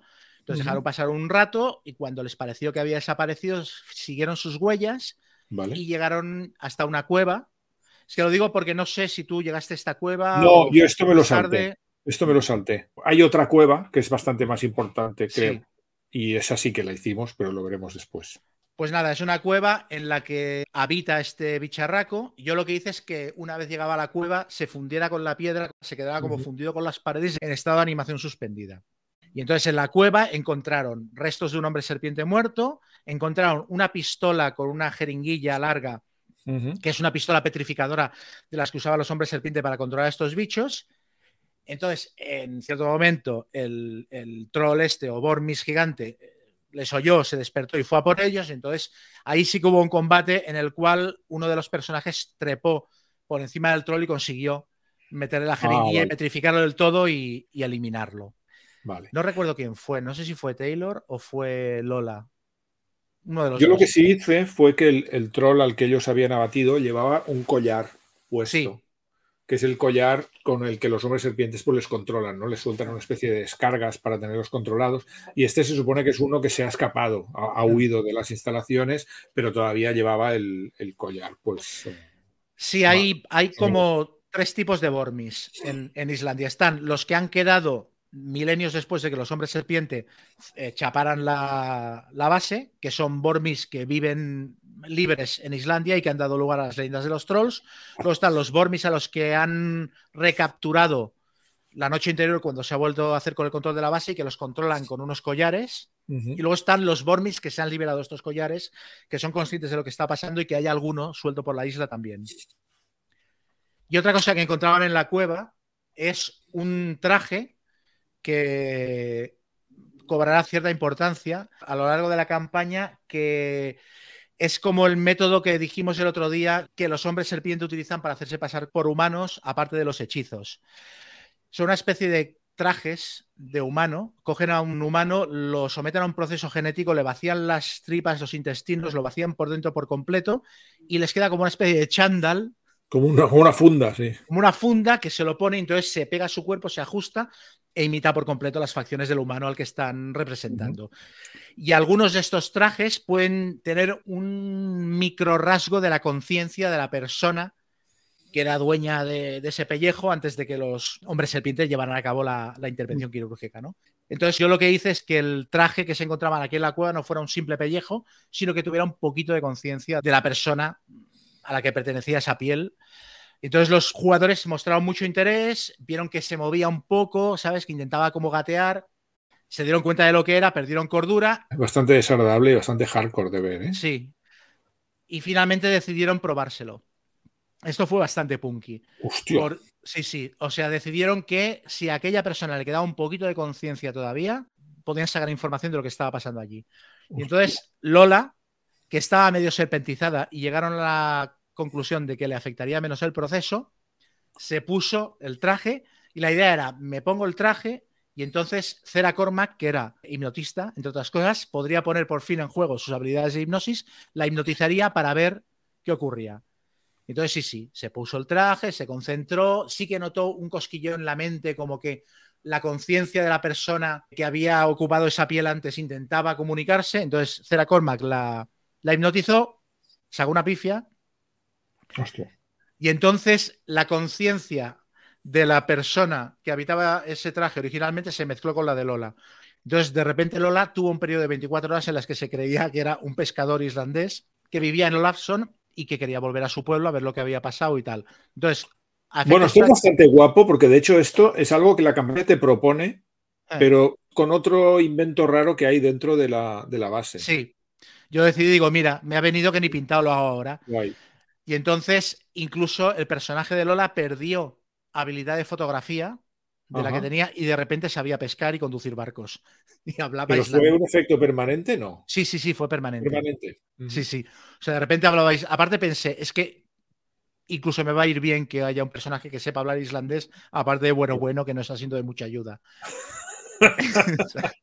Entonces, de repente Lola, pues eso, eh, la habilidad de fotografía la había bajado mucho, pero tenía conciencia de que a ratos era, hostia, eh, yo tengo familia en Islandia y soy un pescador y sabía llevar un bote y estas cosas. Pero esto eh, una vez se quitó, el, se quitó el traje y todo, ¿eh? pero siguió teniendo estos flashes. Siguió teniendo estos flashes y estas sensaciones. Y como ella perdió mucha gordura de resultas de esto, esto también le aceleró un poquito más la serpentización. O sea, el rollo de generarle tanto estrés de repente también hizo que su cuerpo cambiara un poquito a más serpentido de lo que era antes, que también me venía muy bien. Claro. Bueno, yo no sé tú, los míos llegaron a Olafsvik después de este pequeño encuentro con el, con el Bormis y se encontraron que el pueblo estaba totalmente vacío. Es un pueblo de 30 casas y 200 habitantes, pero está totalmente vacío, arrasado, de hecho. Eh, es como si alguien hubiera entrado a saco en las casas, hay muchas puertas rotas y, señales de, violencia en la calle y hubiera secuestrado a toda la población. Eh, algunos de los barcos de pesca que hay en, la bahía incluso están hundidos o están cortadas las amarras. Y evidentemente mm, Gunilda está bastante estresada porque su hermano es uno de los pueblerinos y ha desaparecido con, el resto de su familia. Entonces, rápidamente, ahí sí se puso a, intentar conseguir que los jugadores tomaran cartas en el asunto y, y le ayudaran a ver qué había pasado aquí. ¿no? De hecho, incluso hay cierta premura porque parece que todo esto haya ocurrido la noche anterior o unas horas antes. O sea, hay casas en las que está la cena puesta y no hay nadie. Es como si todo el pueblo hubiera desaparecido de repente. Esta es una de las cosas que, hay que ir con cuidado con las campañas, porque no puede dar siempre la impresión de que los jugadores llegan en el momento justo en el que acaba de pasar algo, ¿no? Porque mm. creo que pierdes un poco de credibilidad ahí. Mm. Entonces, yo no hice que fuera tan, tan, tan inmediato, pero que igual sí que había pasado dos o tres días, ¿no? Mm, porque me daba un poco de miedo el, ostras, tú, mm, justo acaban de llegar ustedes y, no saben lo que ha pasado hace cuatro horas, ¿no? Di, un poquito más de margen, pero sí, es verdad, es algo que ha pasado recientemente. Sí, yo también, porque aparte como descarté lo del hermano de, de Ungilda, porque mi, PNJ era bueno, bueno, lo sustituí por el pescador este que tenía la conciencia fusionada con la de Lola. Entonces Lola paseaba por el pueblo diciendo, es que yo vivía aquí y antes sabía que había gente y hace una semana que esto está deshabitado y tal y cual. Y él tenía media conciencia también de que había sido uno de los secuestrados, etcétera. Porque claro, el rollo es que a él lo habían convertido en un, en un destiltraje estos para para una serpiente. Me han convertido en un chándal. Sí, sí. Y entonces, bueno, los rastros más o menos apuntan hacia el volcán y, los jugadores pues dejan las camionetas en el, en el, pueblo y se dirigen a pie hacia las faldas del volcán, ¿no? A ver qué pueden encontrar. Ahí, mm, en mi caso, estaba anocheciendo y esto nos fue bien, ¿no? Pues no tuvimos que parar a descansar ni nada, sino que los jugadores aprovechando que estaba oscureciendo, pues se dirigieron poco a poco y con calma hacia las faldas del volcán para ver qué podían, qué podían investigar y a base de dar unas vueltas por la falda del volcán y siguiendo el rastro, dieron con lo que era una entrada oculta a una especie de, de base que estaba en una de las paredes del volcán, digamos.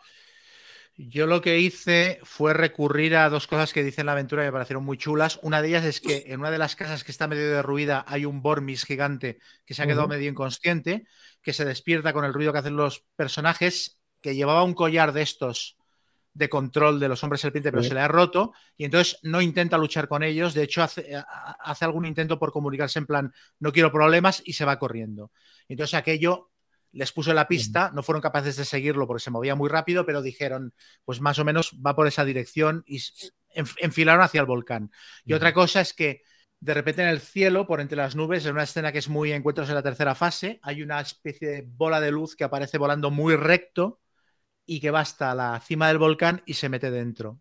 Que es una de las bolas famosas que se han encontrado una en Bolivia. y, otra... y esto también lo hice y es muy bueno. de luz azul. Sí lo que no recuerdo si la vieron entrar o la vieron salir del volcán. en mi caso, la, mía la vieron entrar al volcán. Es que, claro, era como les, les puse una, una flecha de neón apuntando en esa dirección. En plan, la aventura está por allí. Pero bueno, que es una escena muy guapa y aparte si ligan cabos con lo de Bolivia, que no es fácil porque claro, aquello es una esfera de cristal rota en la selva y esto es una luz azul que se mueve por los cielos. Pero pueden decir, hostia, esto es un medio de transporte, ¿sabes? Claro, claro, yo iba loco porque usaran las, las bolas estas. Y, no tuve oportunidad hasta casi el final, ya lo verás. Pero me hacía muchísima ilusión. Y eso, eh, de hecho, recuerdo que la sesión acabó porque ellos llegaron a esta, a esta puerta e intentaron directamente, e iban bastante a piñón, intentaron entrar. Entonces, la puerta tiene un mecanismo, que esto lo veremos en, varios sitios, que tiene como una especie de detector como de ADN de, hombre serpiente. Entonces, si detecta que tú tienes eh, ADN de hombre serpiente, o bien porque eres un hombre serpiente, o bien porque estás sujeto al proceso de serpentización, pues te deja entrar. Evidentemente, ninguno de mis personajes tenía esto y por mucho que intentaron manipular la puerta, pues no, no consiguen entrar. Lo único que consiguieron fue que sonara una pequeña alarma dentro. Entonces, en cuanto oyeron la alarma, se escondieron y al cabo de un minuto se abrió la puerta y salió una pequeña patrulla de, tres o cuatro hombres serpientes a, ver qué pasaba. Jugadores tiraron por esconderse y tal y lo hicieron estupendamente, estaban perfectamente escondidos. Los hombres serpiente dieron una vuelta, vieron que no había nada y se volvieron. Y justo cuando estaban a punto de entrar, uno de los personajes, Hollingsworth, decidió que aquel era un buen momento para liarse a tiros, cogió y les tiró un cartucho de dinamita y se lió la idea de Cristo ahí en medio, ¿no? Que yo pensé, bueno, aquí igual vamos a tener un problema gordo de que puede... Es el típico, es que es la típica escena donde puede haber una muerte de todo el grupo sin querer casi, ¿no? Y de hecho hubo bastantes heridos, pero por suerte consiguieron, claro, la cuestión es, consiguieron acabar con los cuatro hombres serpientes de la, de la patrulla, pero iban a venir más desde dentro. Ellos estaban justo a la puerta, ¿no? Entonces, por suerte, consiguieron con otro cartucho de dinamita mm, estropear un poquito el mecanismo de la puerta y eso les dio tiempo para salir corriendo de allí antes de que llegaran más refuerzos. Antes pudieron registrar un poquito a los, a los hombres serpientes muertos y vieron lo del traje y perdieron bastante cordura por, por, por, esto, ¿no? por el famoso chándal que llevaban algunos de los hombres serpientes que salieron a investigar. Y luego hubo un poquito, esa escena fue chula porque era de noche, cuando salieron más hombres serpientes, que aquí ya salió un, número bastante considerable, sobre una patrulla de casi una docena de hombres serpientes, huyeron de ellos y dieron con otra cueva, que esta sí que es una cueva bastante importante. O sea que todo esto, eh, los tuyos lo hicieron yendo por la puerta principal de la base, dijéramos. Bueno, dieron con la puerta principal, tuvieron este incidente y luego se replegaron, digamos. Vale. Sí, porque hay una entrada secundaria que es la, cueva. Que es la que veremos ahora. Es que esto es cojonudo, porque en mi grupo, que sí que tenían dos personajes que estaban serpentizados y podrían haber abierto la puerta principal, se fueron por la cueva. Directamente. Bueno, pero es que entrar por la puerta principal, por mucho que, puedas abrirla, tampoco me parece una gran idea. ¿eh? No, no, no, no. Bueno, a ver, es más directo, es verdad. Te ahorras un combate bastante, bastante chungo, pero a la postre yo creo que es mejor entrar por la cueva. Yo creo que tienes más posibilidades de éxito cómo está configurado el interior de la base, sobre todo. Ahora, lo veremos. Claro, eh, la cuestión es que eh, huyendo del resto de hombres serpiente que les buscaba, no, es que les estuvieran persiguiendo porque no sabían dónde estaban, pero sí que les buscaban, pues ellos se fueron eh, escondiendo y dieron con algo un poco curioso, ¿no? Que de repente O'Driscoll chocó casi contra una cabeza de, hombre serpiente clavada en una estaca que había al lado de una cueva. Y esto y otra que se encontró un poco más allá le hizo ver que había una cueva muy grande y, entonces eh, ellos estaban un poco chocados con esto de que alguien estuviera empalando hombres serpientes. Entonces el propio Driscoll entró y vio una cueva enorme, tuvo que hacer varias tiradas de sigilo y las pasó todas y, dio con eso, ¿no? con una cueva llena de bormis que estaban pues a su rollo. Algunos estaban eh, comiendo, otros estaban cocinando, otros estaban pegándole a un hombre serpiente que tienen ahí capturado. Y de hecho, una de las ideas de la campaña, que probablemente es la que hiciste tú, es que los jugadores de algún modo pues lleguen a interactuar con estos Bormis, que son como los Bormis que están luchando contra los hombres serpientes y se hagan entender y entonces los Bormis les permitan pasar por su cueva y acceder a, las instalaciones de los hombres serpientes. ¿no? ¿no? sé si esto es lo que pasó en tu partida. En la mía no. ¿eh? La mía, Odisco llegó hasta allí, lo vio, se hicieron cargo, pero decidieron que los Bormis eran demasiado peligrosos como para intentar pactar con ellos y se, fueron y buscaron una tercera salida que ya veremos. Sí, en la aventura solo hay dos penejotas con los que interactuar que se describan en los retratitos de, la campaña. Uno es eh, la guía Gungildo, bueno, bueno, y el otro es el, chamán de los Bormis con el que se puede hablar, que está en la cueva, como oficiando un poquito el asunto. Yo tampoco tampoco tuve éxito al sugerir que podían intentar parlamentar con esta gente. No, en mi caso, ellos iban siguiendo al Bormis que había huido y habían visto las bolas de luz. Entonces ya fueron como muy a tiro hecho hacia la cueva. Vieron las cinco o seis cabezas de hombre serpiente que hay clavadas en estacas a la entrada, asomaron, vieron el pedazo de cueva de las narices, gigantesca. Sí. De hecho, hay, hay bastantes puntos de interés. Hay una jaula en la que tienen a, un supervisor de estos de los hombres serpientes, un hombre serpiente muy grande. Tienen una estatua gigantesca de Chautauqua dominando la cueva. Luego hay como unas cuevas secundarias que se pierden en la negrura, que ni siquiera están contempladas por la aventura. Que el, sexo de la aventura te dice, bueno, si los jugadores se meten por aquí, pues invéntate un dungeon, ¿sabes? Porque no es el objetivo. Y luego hay una especie de cima enorme que de hecho da directamente a la boca del Super Bormis este que hemos explicado antes, creo, pero que los jugadores pueden intentar de algún modo cruzar para acceder a la base de los... sí, lo que pasa es que ya me dirás cómo cruzan, porque tienen que pasar toda una cueva llena de Bormis. Sí, sí. O, esquivarlos o parlamentar con ellos y luego llegar al abismo, que es un abismo de narices, y pasar al otro lado. O sea, estamos hablando que mide. Y que al otro lado, y que al otro lado puede haber hombres serpientes. Claro al, tanto y, de guardia. ¿eh? Y al otro lado lo único que ven es una especie de repisita en la que poner los pies, ni siquiera ven que haya una entrada ni nada. Y son como igual 80 metros de abismo de un lado al otro. Sí, sí, Entonces los míos no hicieron ningún intento por hablar con los Bormis, intentaron pasar directamente con sigilo. Llegaron aproximadamente hasta cerca de la jaula donde estaba el hombre serpiente, este prisionero, el supervisor prisionero, y en ese momento inicié la zapafiesta, no sé si tú también. No, no, no. Explica, luego yo te contaré lo que hicieron los míos.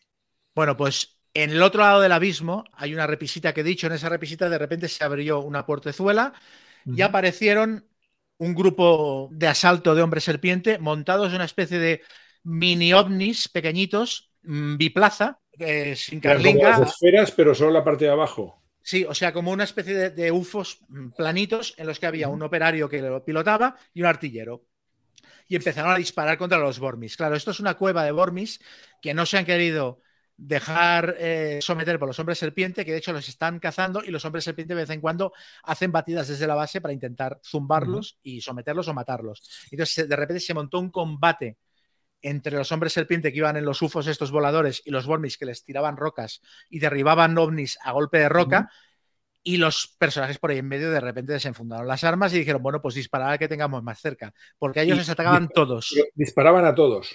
Claro, es que a ellos se atacaba el, el supervisor serpiente de la jaula pegándole lengüetazos que de hecho trincó a Lola, la trajo hacia la jaula y estuvo a punto de comérsela. Los Bormis, si pillaban uno de ellos, le pegaban una hostia, lo enviaban volando a la otra punta de la cueva. Y los, y los hombres serpiente que disparaban contra todo lo que se movía. Entonces fue un combate bastante espectacular en el que los jugadores hubo un momento que dijeron, es que estamos muertos, o sea, no podemos con toda esta cantidad de matraca y no podemos volver a salir porque hay Bormis que han cerrado el paso de salida de la cueva. Entonces ahí Taylor tuvo una idea genial, que es que se fue hacia el abismo y en una escena absolutamente Indiana Jones sacó un látigo, saltó, tiró con el látigo, se agarró a uno de los ovnis, subió encima, le pegó una pata al artillero lo tiró al abismo volando, ¡ah! entonces cogió la ametralladora del ovni, disparó contra el piloto y luego pilotó el ovni. entonces sacando unas tiradas, gastándose todos los puntos de suerte, es una locura. Pilotó el ovni, empezó a disparar contra los demás y cuando hubo eliminado a todos los hombres serpiente, que eran los quizás más peligrosos, el resto del grupo se subió al ovni y, con el ovni pasaron el abismo y llegaron hasta, hasta la portezuela esta que se había abierto en el otro lado y es un un pasillo que lleva a la base. Y aparte es lo que decía antes, conecta con la base por la parte trasera, entonces va muy bien a la hora de explorarla porque los pillas un poco por sorpresa, los hombres serpiente. Cuando te acaban localizando ya estás muy avanzado dentro de la, dentro de la mazmorra, por así decirlo. Claro, es una instalación bastante complicada y, que tiene un montón de salas y subsalas y, pasillos. Entonces eh, yo opté por no mapearla, sino bueno, ya lo verás, porque en mi caso hubo mucho caos. Mis jugadores entraron, bueno, Odrisco entró, se hizo cargo de lo que había, vio que no se atrevía a intentar parlamentar con los Bormis, que aquello era una situación complicada. Entonces volvió a salir, informó al resto y como los hombres serpientes seguían buscándoles y iban tras su pista, lo que hicieron fue dar toda la vuelta al volcán y irlo subiendo, subiendo, subiendo hasta llegar arriba de todo. Llegaron al, al cono del volcán entonces se asomaron. Claro, como habían visto las, las bolas de transporte que entraban y salían sabían que, que allí había algo, ¿no? Un canal. Entonces se asomaron y realmente desde arriba, son unos, creo que son unos 300 metros, el, cono del volcán da directamente a la bahía de aterrizaje de las esferas de transporte que tienen los hombres serpientes.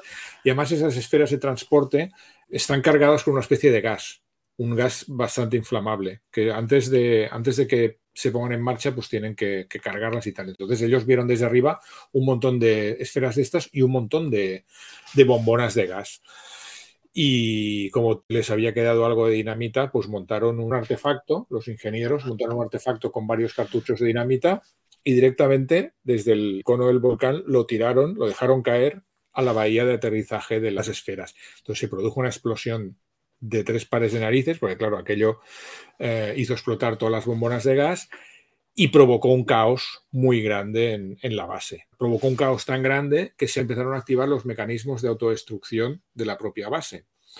Y entonces todos los hombres serpientes empezaron a salir en tromba por la entrada principal, estaba todo lleno de humo, fuego, donde los jugadores recorrieron el camino inverso, volvieron a bajar otra vez y después de que el grueso principal de los hombres serpientes saliera por la puerta principal, ellos entraron y entonces sí, ahí hubo una escena muy chula de, eso, de humo, caos, eh, gente entrando y saliendo, y ellos que iban, pues como podían, iban abriendo puertas y se iban encontrando cosas, cosas que, ahora veremos.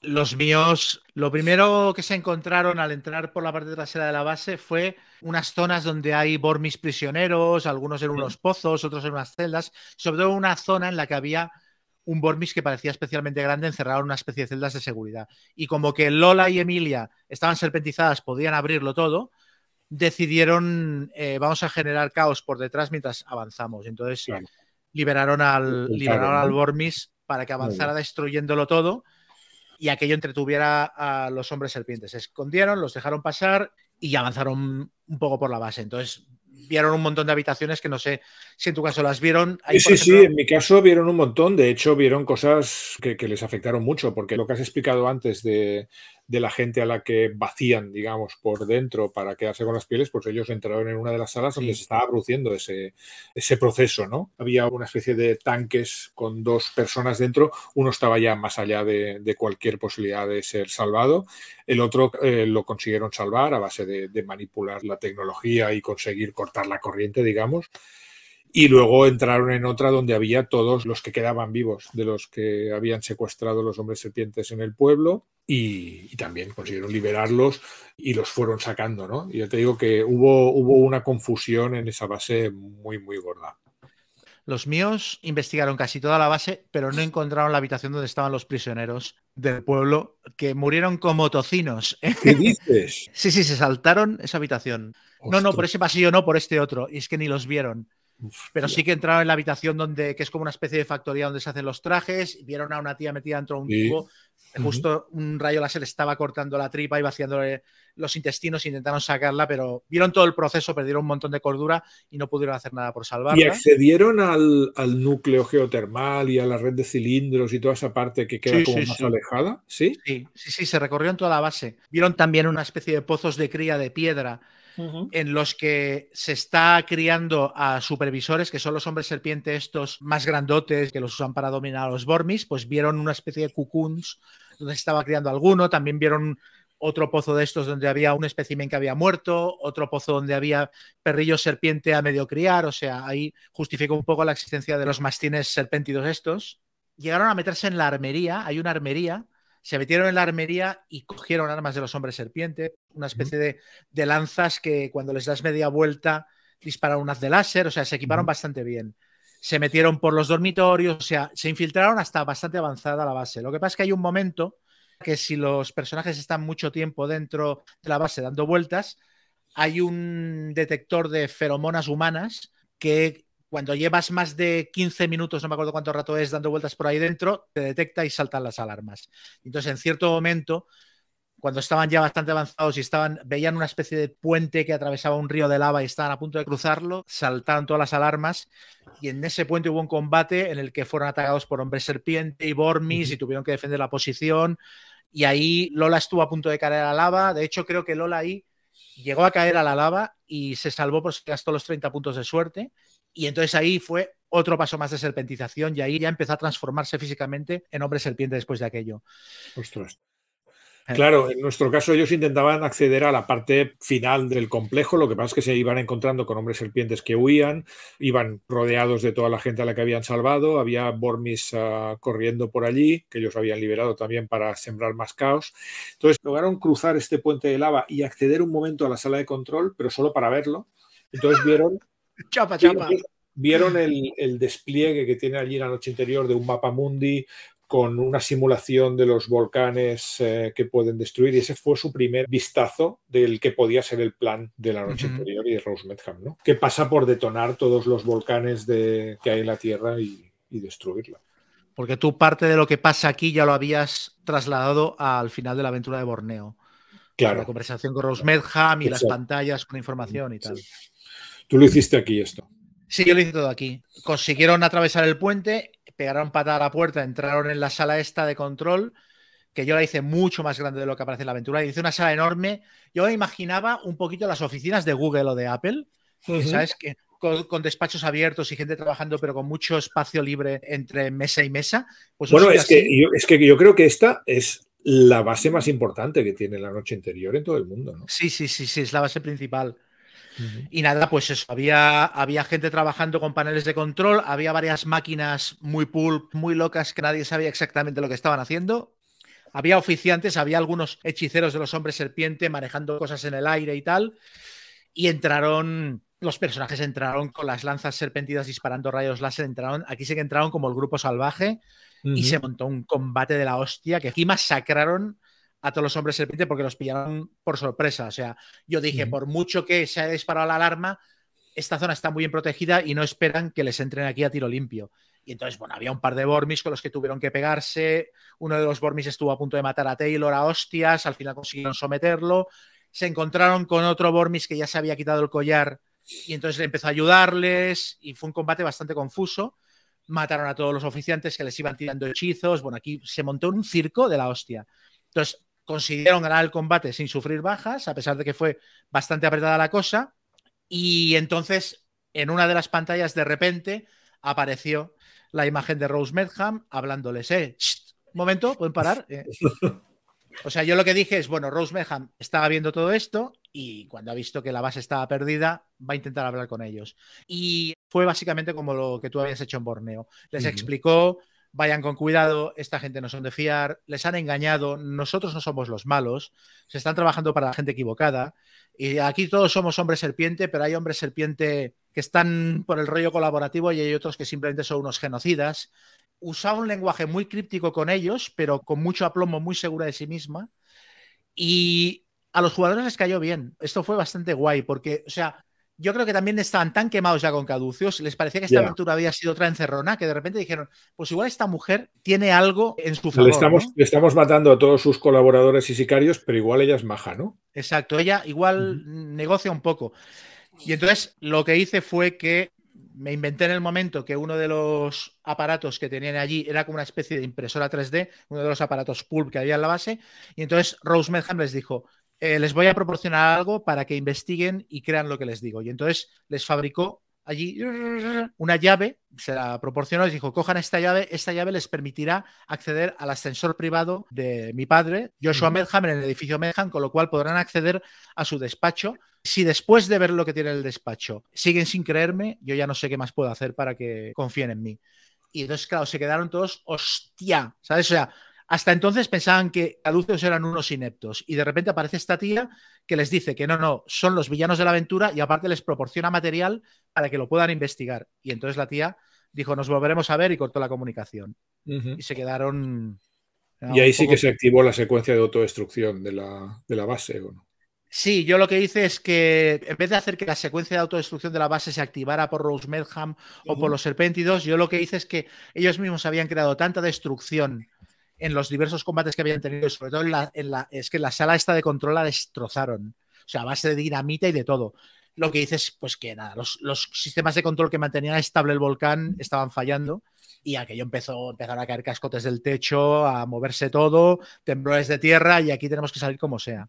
Entonces, pasaron corriendo. Detrás de la, de la, zona de control hay otra habitación donde están los cilindros estos que está buscando caduceos y hay unos cerebros interconectados que otorgan a la base una especie de conciencia colectiva Sí, sí, una conciencia de colmena o algo así. De colmena. Y esto hubiera sido muy chulo de investigar, pero claro, en ese momento la base se estaba cayendo a pedazos. Entonces pasaron corriendo como cuando estás en Portaventura o en el British Museum y faltan 10 minutos para cerrar, ¿sabes? Y te recorres toda la sala de la Segunda Guerra Mundial en 5 minutos, pues ellos hicieron esto, corre, corre.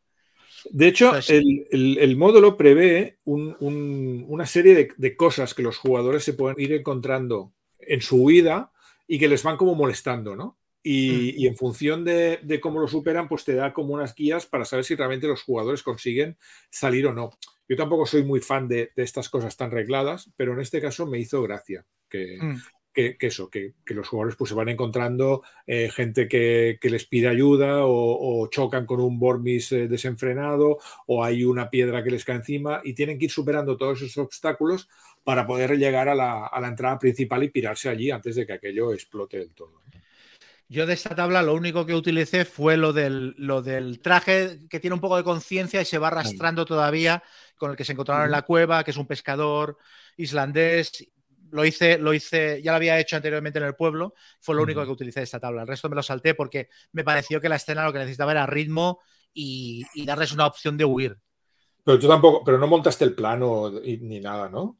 Bueno, les fui, sí, con un bileda les iba dibujando las habitaciones por las que pasaban. Sí, porque ellos entraron con sigilo. Hasta que no saltó la alarma, manipularon instrumental, se colaron en las habitaciones. Hubo un momento que se escondieron en los dormitorios de los hombres serpiente. O sea, interaccionaron bastante con la base. Entonces sí que sí que utilicé bastante plano. Sí, sí. Los míos también interactuaron bastante, pero como ya te digo, como había muchísima confusión, pues opté por, por no explicarles exactamente eh, cada habitación y, bueno, explicárselas sí, pero no, dibujarlas, digamos. También hay una habitación, hay una habitación donde hay una especie de perforadores, una cueva de unos perforadores que están utilizando, es que los de la noche interior van muy a saco, están utilizando perforadores para al durmiente como clavárselos y sacar energía para ver si la base funciona así. Y claro, con eso lo único que están consiguiendo es que tengan muy mal despertar. Eh, claro, y lo del despertar, y ahí vamos, lo de escaparse, los míos escaparon por la puerta corriendo con la riada de, gente, con los hombres serpientes por delante. O sea, de hecho iban los hombres serpientes huyendo por delante y ellos por detrás, pero no es que les estuvieran persiguiendo, es que cada uno iba a su, su rollo, ¿no? Se supone que los hombres serpiente que no fueron asesinados por los jugadores, pues se escaparon para luchar en otra ocasión y ellos, acompañando a la gente del pueblo, pues también se fueron ladera del volcán abajo todo lo lejos que pudieron porque estaba claro que aquello iba, iba a explotar y, de hecho explotó. O sea, lo que hice fue que hubiera una gran, ah, una gran salida de lava por arriba y, que no atrapara a los jugadores, pero que toda aquella zona quedara totalmente imposibilitada, vamos. O sea, me ahorré lo del maremoto y todas estas movidas. No, esto no, esto no. No, los míos salieron de una manera. los míos salieron en globo, ¿no? Sí, salieron de una manera bastante épica. Llegaron hasta la bahía de, atraque de las bolas estas. Y eh, como Emilia era científica y aparte piloto súper avanzada y tal, vio que muchos hombres serpientes estaban evacuando, metiéndose en las bolas estas y programándolas para salir zumbando yo hice que el hangar este fuera un poquito como el hangar de los rebeldes en Star Wars, donde están los X-Wings, pues un poquito esto. O sea, un hombre serpiente con dos palos dando permiso de despegue y los tíos metiéndose dentro. Les dejé bastante claro que en cada bola de estas cabían como mucho tres personas. Bueno, te lo dicen bastante claro, es un tema de, tamaño. ¿eh? Esto para mí es importante, sobre todo fue, fue importante más adelante te dice un poco el, tamaño máximo que cabe en, una bola, que normalmente son dos personas siempre y cuando ninguna de las dos sea especialmente grande. Sí. Aparte les expliqué que antes de despegar eh, les hice hacer una tirada de, alerta a ver si se daban cuenta. Se llenaba con una especie de fluido toda la bola, como una especie de, sustancia jabonosa, que en realidad es como una especie de amortiguador para que cuando aquello coja velocidad no te pegues contra las paredes y te abras la cabeza. Y luego aparte para permitirte respirar. Es como una especie de gel que lo puedes tragar y respiras. Entonces, eh, hay que escapar de aquí. Emilia sacó la tirada, enseguida vio cómo funcionaban las bolas, Cera Cormac también más o menos. Entonces, corre, corre, nos repartimos como podamos y salimos de aquí.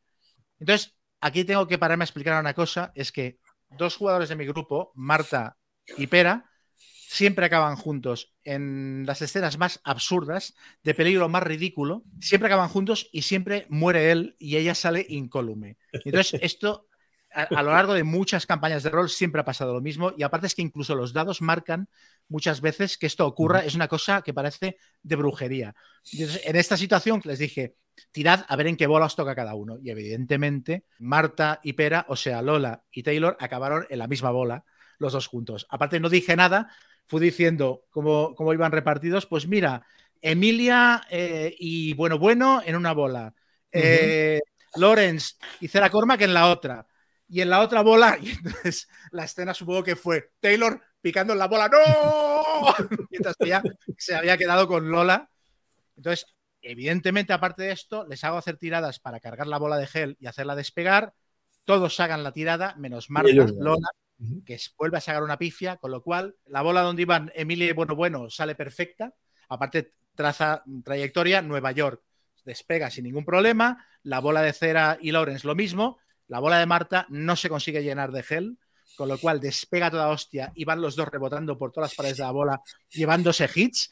Y encima Lola ha programado mal el destino y la bola sale en dirección contraria por el volcán. A todo esto salen por el hueco del volcán mientras el durmiente, que es una especie, yo lo describí como un, bebé gigante de piedra, se va despertando, destruye el volcán, les pega un zarpazo, intenta coger las bolas, o sea, un nivel de destrucción godzilesco muy heavy pero bueno, al final consiguen salir del volcán y ves dos bolas que se dirigen hacia Nueva York y otra que se va hacia la otra punta del planeta.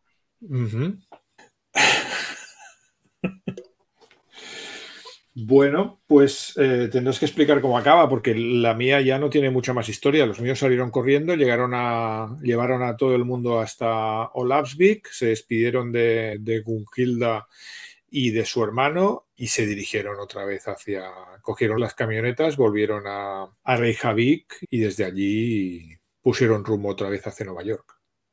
Los tuyos volvieron tan pichis. Sí, sí, sí, sí, sí. No, los míos llegaron con las bolas hasta Nueva York, que bueno, aterrizaron en las afueras, en una zona de bosques más o menos despoblada y tal, las dejaron ahí tiradas y se fueron, se fueron a su casa. Entonces, al principio se preocuparon al ver que no aparecían Taylor y Lola y entonces decidieron mantenerse escondidos, creo que en los Hamptons, en la casa que tenía Lawrence en, los Hamptons, sin decir ni siquiera a Caducios que habían vuelto hasta que no aparecieran Taylor y Lola. Entonces, en ese periodo de tiempo llevaron a cabo algunas investigaciones por su cuenta. Me inventé una subtrama para darle un poquito de chicha al personaje de Lawrence con el tema de los libros y tal investigó en bibliotecas y encontró un libro en francés donde se hablaba de los hombres serpiente y contenía hechizos de los mitos y empezó a estudiarlo y, a sacar información. Y aquí me ocurre una cosa bastante chula sacada de, una serie de novelas de Mary Gentle que se llaman Ash, la historia secreta, que no sé si las conoces. Mm. Unas novelas de fantasía que son muy chulas porque plantean una especie de historia secreta. Es como si la Edad Media nos lo hubieran contado falsa. Entonces hay una Edad Media paralela en la cual hay un personaje que se llamaba Ash, que era una especie de Juana de Arco, y el Imperio Carolingio duró hasta no sé dónde, se extendió por toda Europa. Y eh, la novela está narrada como si un profesor encontrara unos manuscritos en los que se explicara todo esto y el tío empezara a flipar diciendo, coño, es que resulta que la historia de Europa en la Edad Media, tal como nos lo habían contado, no es cierta, sino que es esta otra, ¿no? Y entonces me monté un rollo así con el libro. Y esto lo hubiera desarrollado más, pero por cosas que pasaron más adelante en la campaña, que ya explicaré, todo esto quedó truncado y en realidad no sirvió para nada. O sea, ni Lorenz pudo acabarlo de investigar, ni llegaron a tener acceso a este libro para utilizar sus hechizos, ni nada de nada. Bueno, a veces pasa, ¿eh? a veces eh, siembras algo y luego no va a ninguna parte, pero mira, sí. no, no pasa res.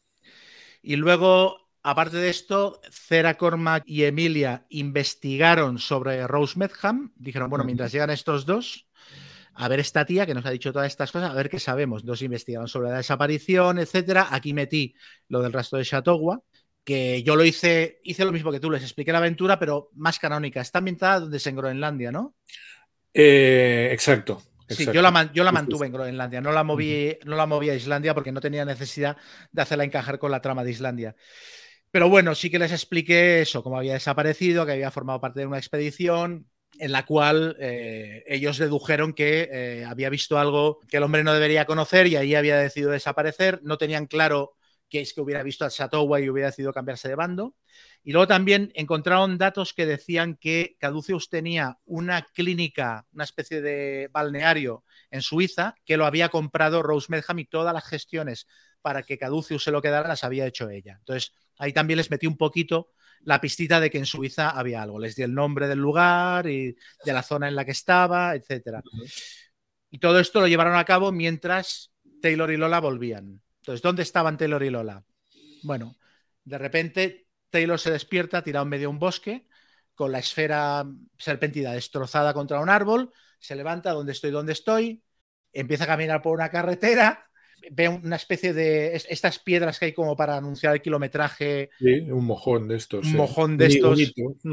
Sí, en un idioma que no entiende, sigue avanzando, se encuentra una verja con dos serpientes cruzadas en la puerta, entonces salta la verja, ve un, un castillo, un edificio de piedra, entonces se cuela por el portalito del castillo, se asoma, entonces ve un jardín enorme con varios edificios, gente que está haciendo como gimnasia, otros metidos en una piscina, tal. Y entonces, en una de las habitaciones del segundo piso, ve salir a Lola con una batita del lugar, ¿sabes? ¡Ay, qué buen día hace hoy! Con el periódico aquí, hoy saludando. y el tío ahí no perdió cordura en milagro. Entonces, claro, ¿yo aquí qué hice? Dije, bueno, Lola ha fallado al programar, pero como es medio serpéntida y está en una máquina que no deja de ser tecnología serpéntida, etcétera, pues ha programado volver a un sitio en el que ya había estado, que era el balneario de Suiza, que es donde habían hecho las intervenciones quirúrgicas. Entonces su subconsciente había dicho, vuelve a casa, de alguna manera. Entonces, claro, Taylor vio el percal, dijo, bueno, esta tía no sé qué coño le pasa, pero tengo que entrar y sacarla de allí. Entonces, bueno, por no hacerlo demasiado largo, Taylor se infiltró en el balneario este, vio dónde estaba ella más o menos. Antes de, ir a buscarla, intentó trazarse un, como un plan de huida. Entonces se metió en el edificio principal del hospital este balneario, encontró un montacargas, bajó hasta abajo, porque claro, él, tiene la teoría de que en, los subsuelos, él siempre dice, en los subsuelos siempre hay shogots. O sea, en los, subsuelos es donde está el marrón. Los shogots los chogotitos. Entonces bajó con el montacargas que bajaba varios pisos por debajo del nivel del suelo y fue a dar a una, a una cueva. Que esto, la cueva me la inventé yo, todo lo de Suiza es un invent mío. Encontró una especie de jaulas como celdas que estaban vacías. En una había un esqueleto y tal, pero no había nada que pudiera rascar. Había también un embarcadero había una especie de lago central que dominaba la cueva. En el centro del lago había un islote con una estatua gigantesca de una especie de hombre serpiente vestido oficiante con una mano levantada mostrando un pergamino. En la otra punta del lago había un bote de remos y luego había unas cajas llenas de material, lo que parecía una especie de portal mágico y unos hombres serpiente que estaban como pasando cajas a través de ese portal hacia el otro lado.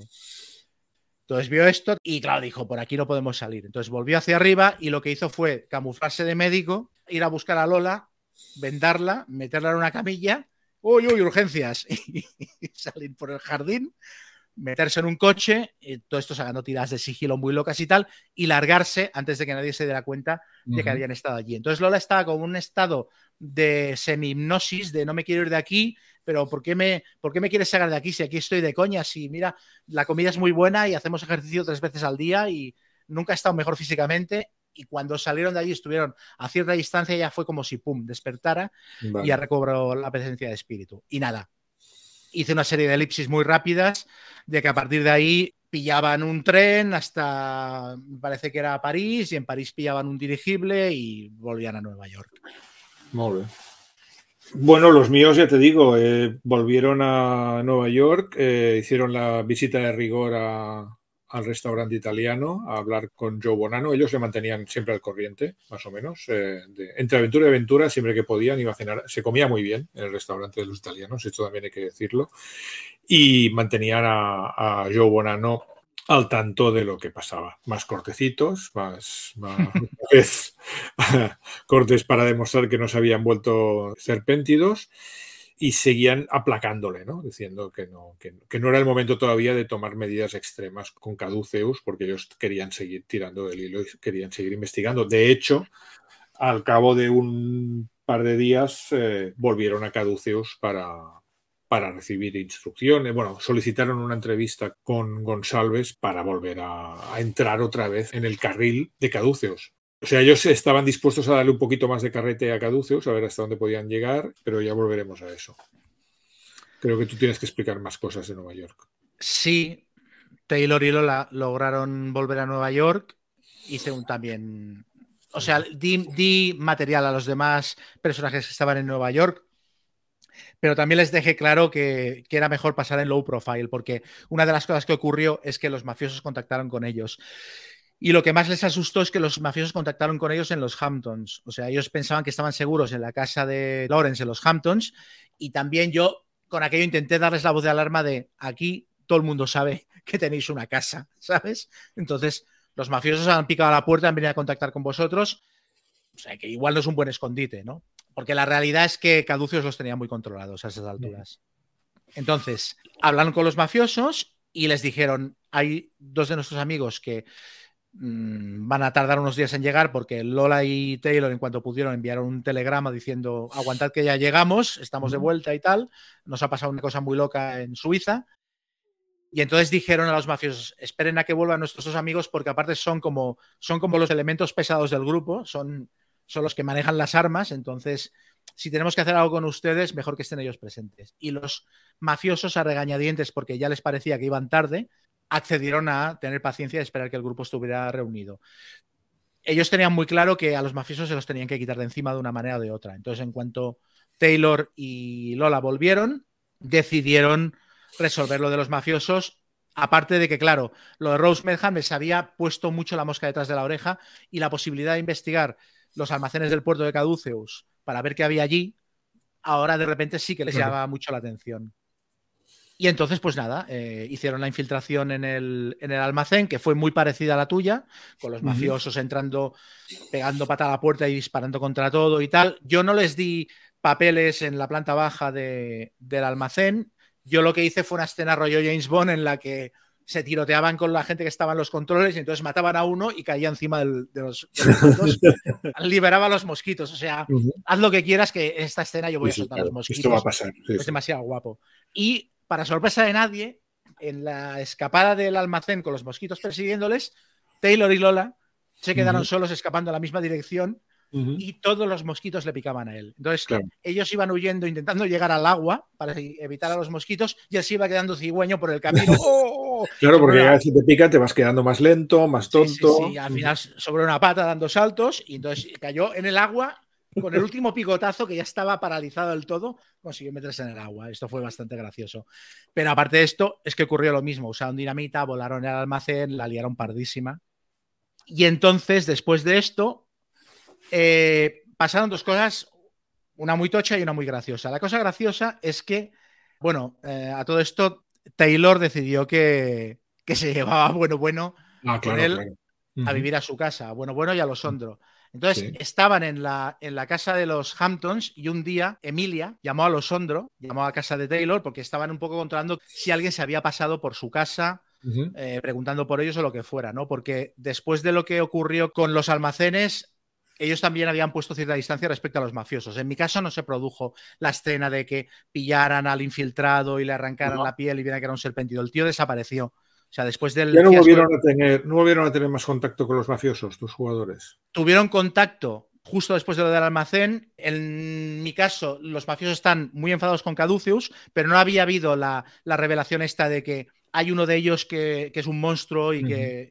No, o sea, el tío desapareció entonces ellos sabían que tenían un infiltrado y que era claramente ese, pero no llegaron a ver que era un hombre serpiente. Entonces estaban enfadados con Caducios, pero también estaban moscatel con los personajes. Entonces los jugadores también no hicieron mucho por volver a contactar con los, con los mafiosos. Entonces hubo un momento en el que Emilia, por ejemplo, llamó al piso de Taylor en el que no estaba Taylor para ver si a los Ondro o Bueno Bueno habían visto gente sospechosa por la zona. Y eh, a los Ondro le dijo a Emilia, Aquí todo bien, no ha venido nadie, ha crecido un árbol en el comedor. Ajá. Que esto también fue otro chiste mío esto fue un, chascarrillo que solté porque me acordé de un cuento de Pera Calders, que era un, escrito de cuentos catalán, que escribía cuentos de género fantástico y tenía un cuento en el que a un tío le crecía un árbol en el comedor de casa. Y un cuento siempre me ha hecho mucha gracia. Y se me ocurrió decir aquello, pero es que me lo saqué de la chistera.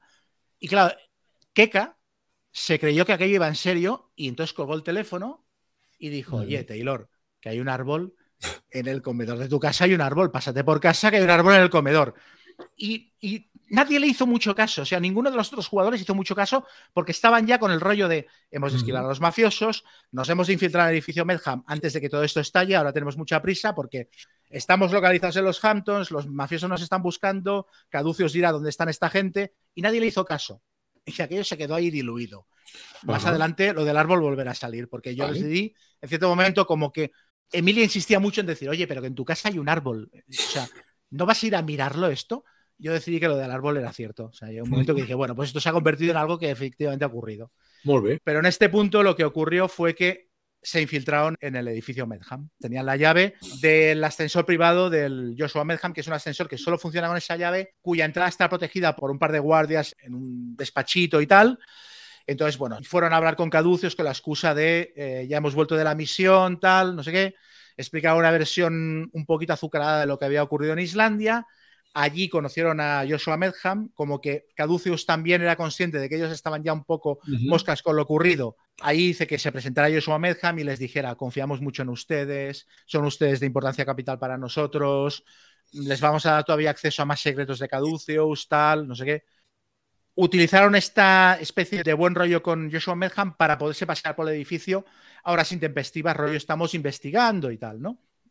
Les entregaron las lanzas que habían encontrado los hombres serpientes, o sea, intentaron generar un, estadio de, a pesar de que sonaban muchos sospechosos de, nosotros todavía creemos en caducios. Entonces, en una de estas, una noche se colaron en el edificio. Se colaron Lawrence y Lola.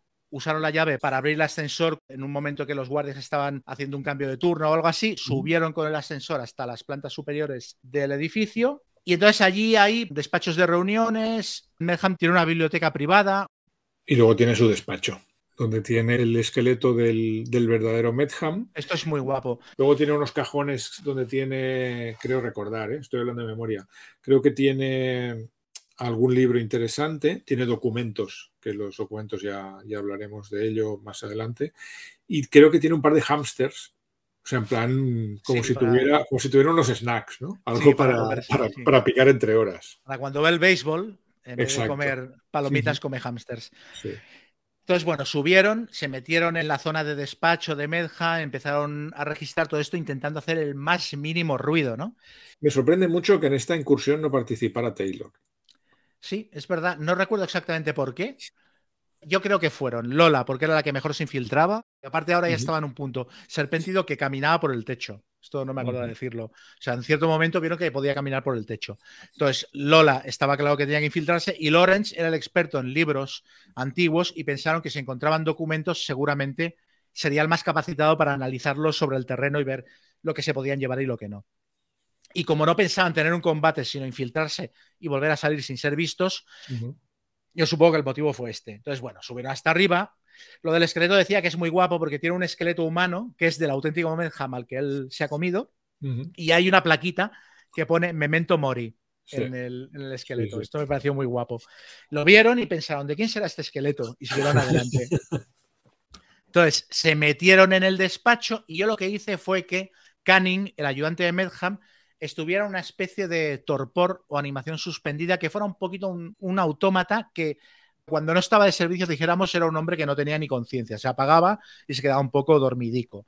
Y dije, este tío va a estar aquí, en una habitación, dormido. Entonces, si pasan bien las tiradas de sigilo, se pirarán y no pasa nada, pero si fallan tiradas de sigilo muy a saco, pues haré que el tío como mínimo investigue.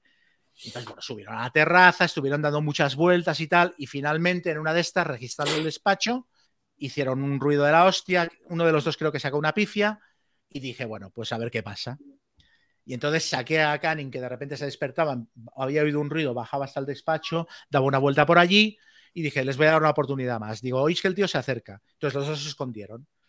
Pero se escondieron un poco como, como en la vida de Brian, cuando uno pues. que entran los romanos en el piso y no se mete dentro de una cesta con los pies colgando y tal. Pues se escondieron, pero sacaron unas tiradas lamentables para esconderse. Entonces hice que Canning entraba en el despacho, miraba arriba y abajo, todo esto con el despacho a oscuras. El despacho tiene un ventanal enorme que da a la ciudad de Nueva York.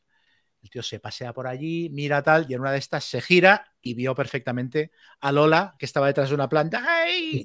intentando esconderse. Entonces, aquí se montó mi escena favorita de toda la campaña, porque fue un combate absolutamente improvisado en el que yo fui a matarlos, porque dije, la única manera de jugar bien a este tío es jugarlo a todo lo que da para intentar matarlos. Y si los mato, los he matado. Quiero decir, no voy a levantar el pie del acelerador. Entonces el tío, tal como vio a Lola, fue directamente hacia a por ella. Y entonces Lauren se interpuso en medio y el tío le pegó una hostia, le hizo veintipico hits, veintipico puntos de golpe de una hostia, le hice tirar críticos, le arrancó toda la dentadura, la mandíbula colgando. salió volando, se pegó entre una estantería que ya lo se lo echó mierda. Y entonces Lola empezó a esquivar. Y el tío finalmente la cogió, la empezó a estrangular, el otro cogió un atizador, eh, Lorenz se pegó a pegar en la espalda, el otro le pegó otra hostia, lo mandó volando hacia la otra punta de la habitación.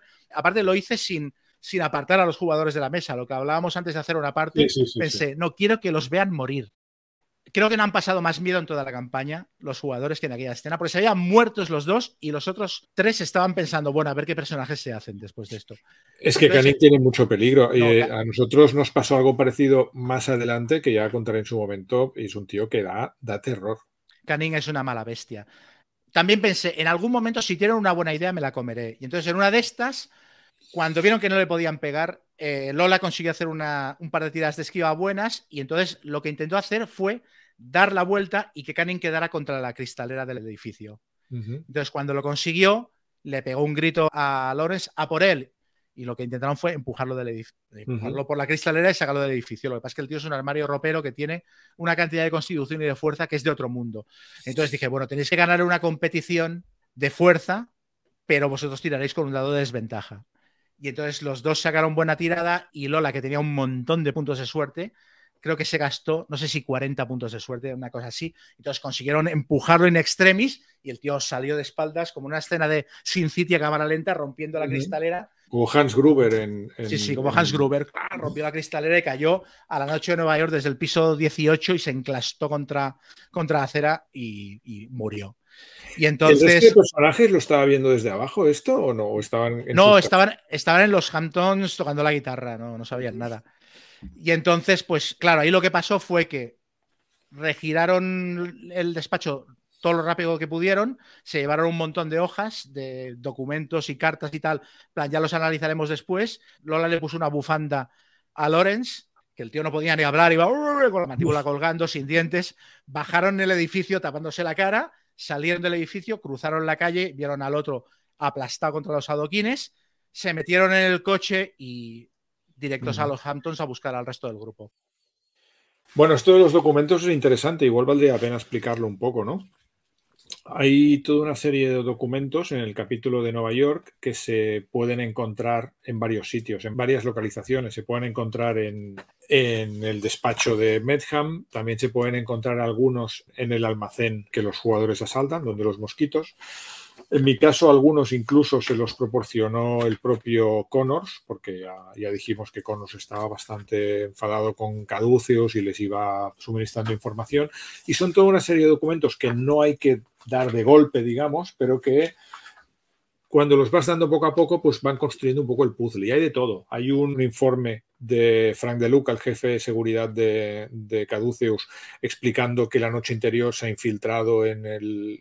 ha intentado infiltrarse en, la mansión de Connecticut, entonces da unos cuantos detalles sobre lo que han hecho allí, cuál es el sistema de seguridad, y es, es bastante interesante porque ya pone un poco a los jugadores en situación. Este documento es muy tocho, porque en teoría es el primero que das, y aquí lo que está diciendo, entre otras cosas, es que tienen un templo de Jig en la mansión de Connecticut del Joshua Medham. O sea, este, este documento, si lo das, pone a los jugadores muy en guardia ya. Sí.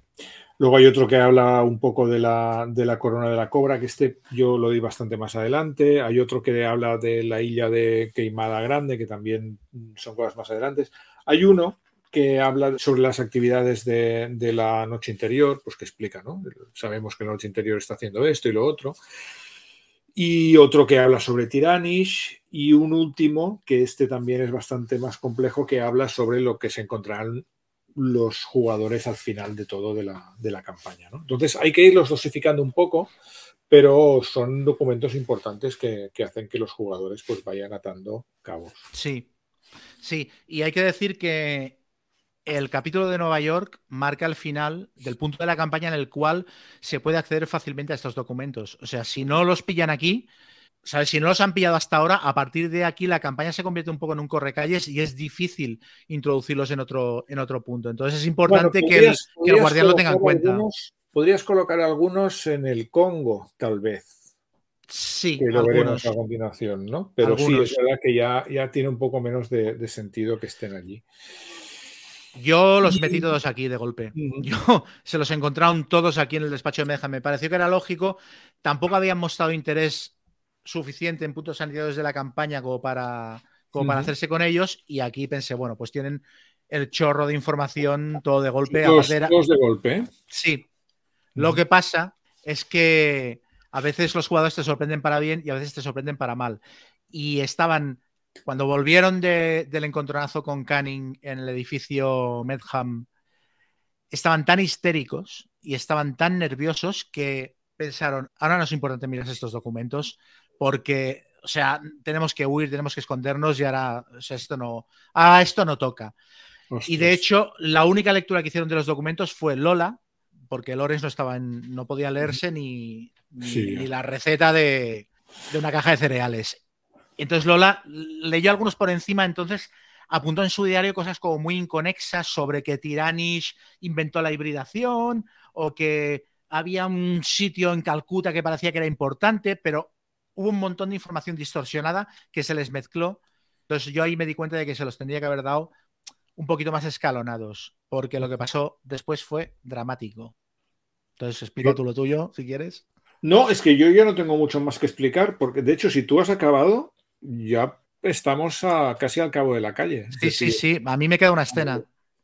A mí también. Es decir, los jugadores fueron convocados a, a Caduceus al cabo de unos días de- después de volver de Islandia. Y aquí sí que hay que decir que, que, como decíamos al principio, ¿no? Los, los... Aquí lo que viene ahora es algo que me gusta mucho y a la vez no me gusta nada. Es decir, como decimos, los, los bandos aquí están en marcha, es decir, no son personajes fijos que están ahí esperando que los jugadores vayan y actúen con ellos, sino que cada uno de los bandos de esta aventura tiene un plan y está trabajando para llevarlo a cabo.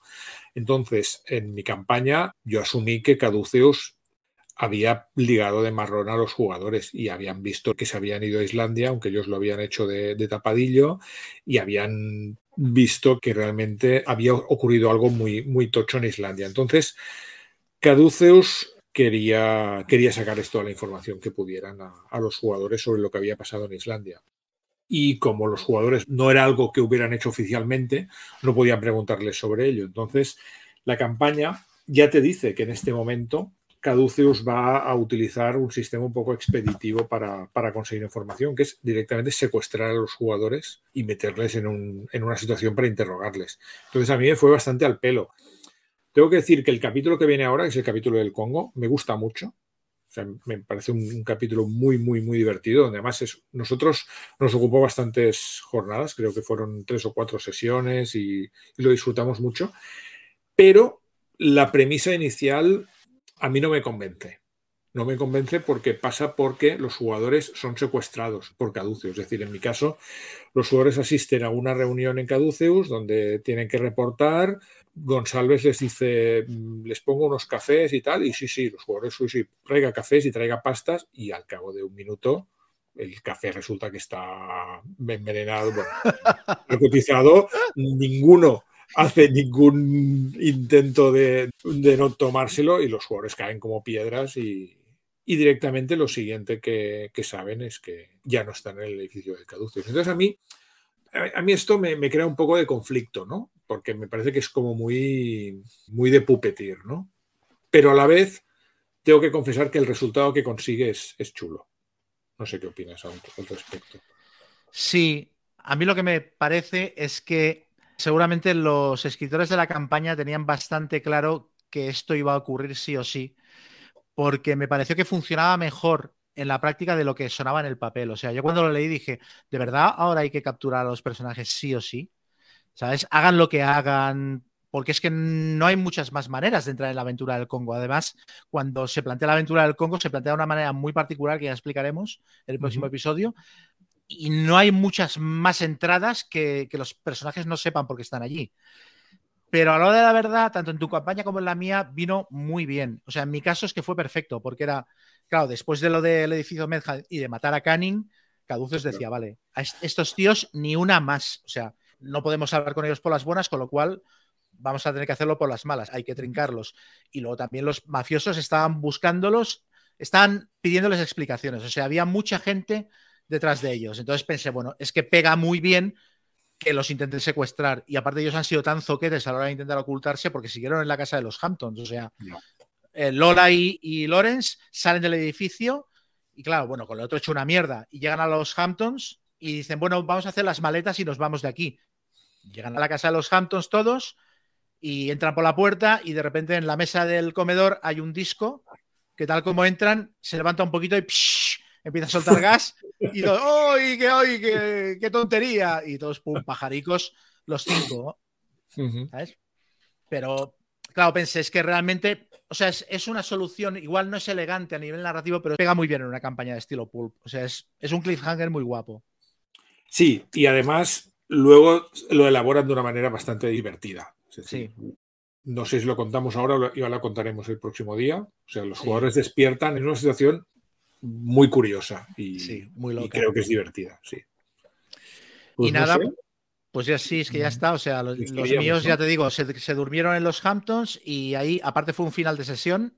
Sí, y sí. hasta que no jugamos al día siguiente no sabían lo que les había pasado. Y yo en mi caso hice una cosa todavía más delirante, que ya explicaremos el próximo día. Pero bueno, básicamente los únicos que no fueron capturados en ese momento o que no estaban en los Hamptons cuando pasó todo eso eran Bueno Bueno y Alasondro. Hombre, claro. Estaban, estaban en el piso de Taylor esperando que Taylor fuera un día porque había un árbol que le había crecido en el comedor. Claro, claro, claro.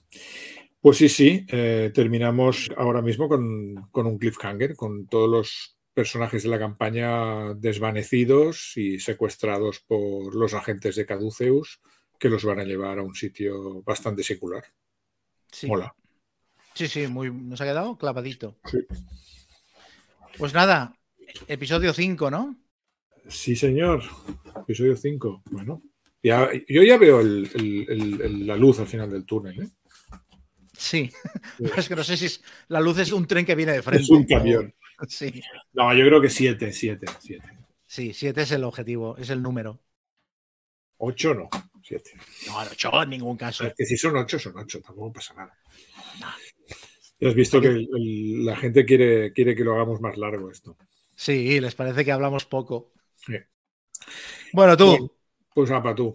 hasta el la 5. próxima. Vale, papa.